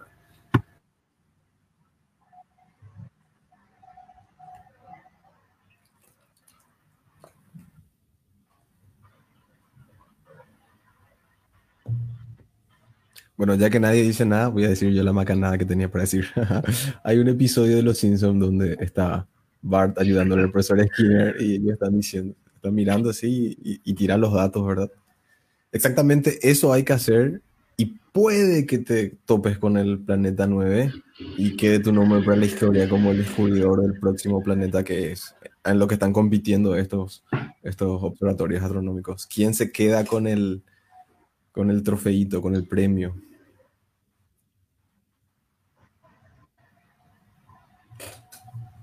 Y sí, es una, una idea, o sea, simplificar lo que estaban haciendo ellos realmente, pero más o menos así funciona.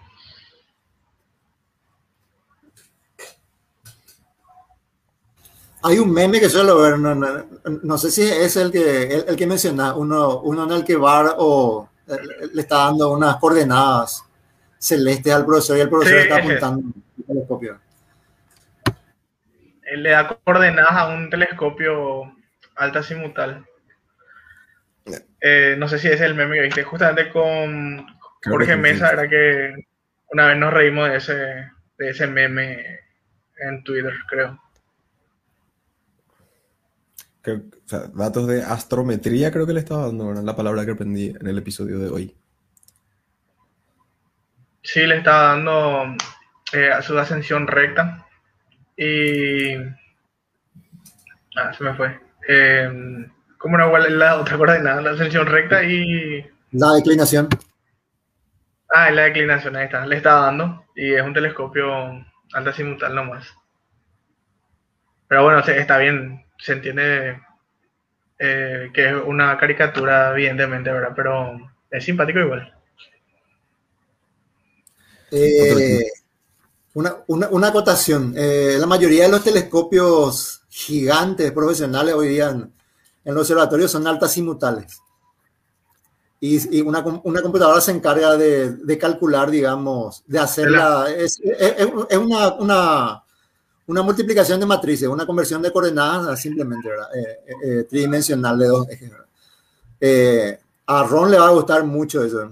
Aguante el álgebra lineal. Simple álgebra lineal, ¿verdad? Eh, ¿Pueden explicar, por favor, lo que es un alta simultáneo? Yo no sé. Y alta simultánea sería básicamente que los telescopios que son un poquito más simples, la montura más simple que usan arriba y, y de lado. ¿verdad? O sea que si querés seguir una, una cierta trayectoria es la combinación de dos movimientos, el movimiento hacia arriba y el movimiento de que esto gire completamente. eso. Así mismo. Eh, ti- tiene una limitación esa, eh, ese tipo de montura porque como no está alineado con el cielo, a medida que el cielo se va moviendo, el cielo va, el, campo del- de la imagen va girando, entonces te obliga a tener un tercer eje, digamos, que es el, el derrotador de campo se llama, ¿verdad? Eh, incluso los, algunos aficionados lo tienen, ¿verdad? Cuando, eh, especialmente los que tienen telescopios de alta simultáneas, ¿verdad? Eh, ya eh, estoy hablando ya de los motorizados, ¿verdad? Y los profesionales hacen eso, o sea, tienen, digamos, o sea, ellos prefieren complicar eh, la ingeniería en ese sentido, digamos, con, con, un con agregar un tercer eje en, en- vez de solamente dos, ¿verdad? Simplemente por el hecho de que la ingeniería de construir un telescopio grande que sea ecuatorial eh, va a ser mucho más compleja en el sentido de estructura, ¿verdad? Entonces, para simplificar eh, los problemas estructurales que pueden tener, ellos prefieren complicar eh, la parte mecánica. ¿verdad?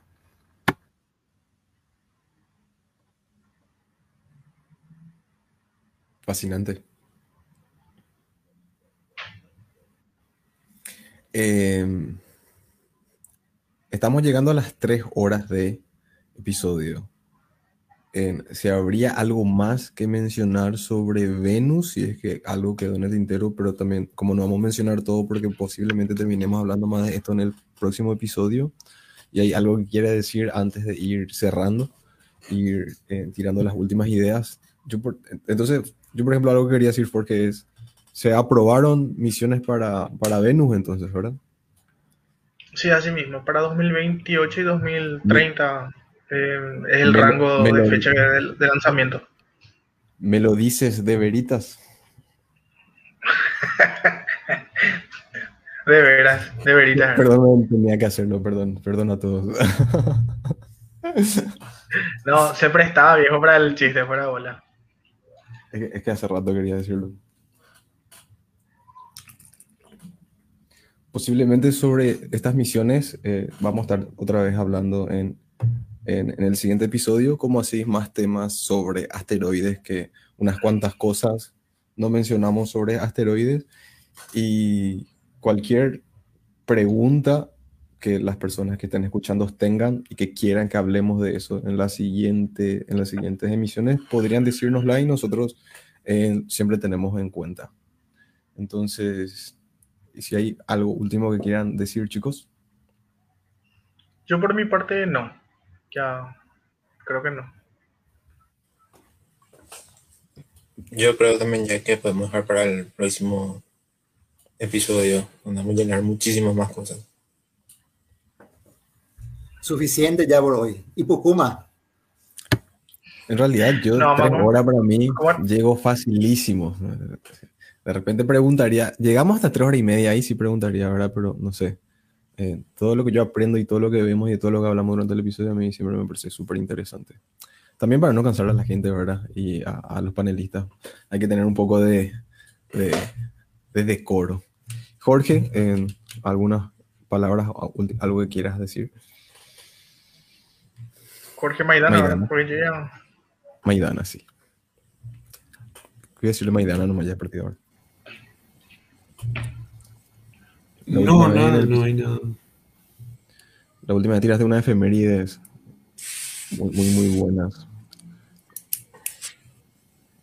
Eh, bueno, pero fue, todo el episodio de hoy fue casi una efemérides porque el 30 de junio se, eh, se celebra el Día del Asteroide y es el tema que vamos a estar abordando.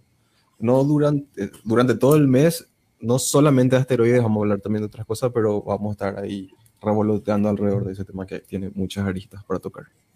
Entonces, por la emisión de esta vez, llegamos al final de este episodio. Eh, mi nombre es Ronaldo Centurión. Eh, soy divulgador científico de la página de Facebook en Entropy. Les agradezco mucho a todas las personas que estuvieron, que nos están escuchando todos los viernes. Y eh, unas últimas palabras, Fede. Sí, agradecerle a todas esas personas que estuvieron escuchándonos.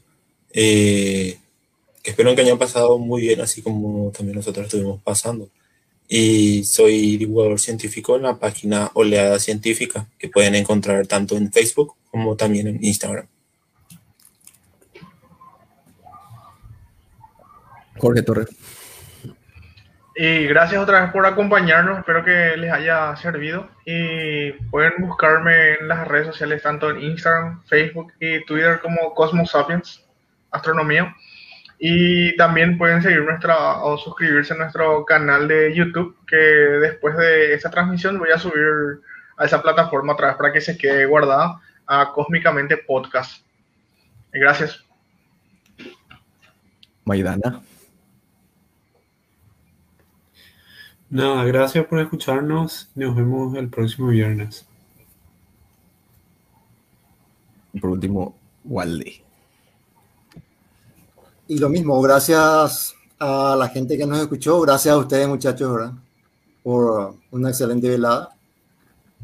Y bueno, si la gente sigue teniendo preguntas, que siga enviando. Si, si quieren estar en- más en contacto con nosotros, ahí tenemos grupos de WhatsApp, pueden entrar ahí, también pueden hacer preguntas. A veces respondemos largo o respondemos con varios audios, ¿verdad? Dep- dependiendo de lo que, de lo que sea. Entonces, hay varios canales para seguir comunicados durante la semana si es que están interesados. Así que buenas noches para todos. Y de vuelta, eh, a me pueden seguir en Instagram Ronald-Zen. Nos vamos a volver a encontrar el viernes siguiente a las 8 por este mismo medio de difusión que es la página de Facebook del Centro Paraguayo de Informaciones Astronómicas. Eh, vamos a estar leyendo sus preguntas durante toda la semana. Nos vemos la próxima. Muchas gracias. Hasta luego. Chau, chau. Bye, bye. Chao, chao. Chao, chao.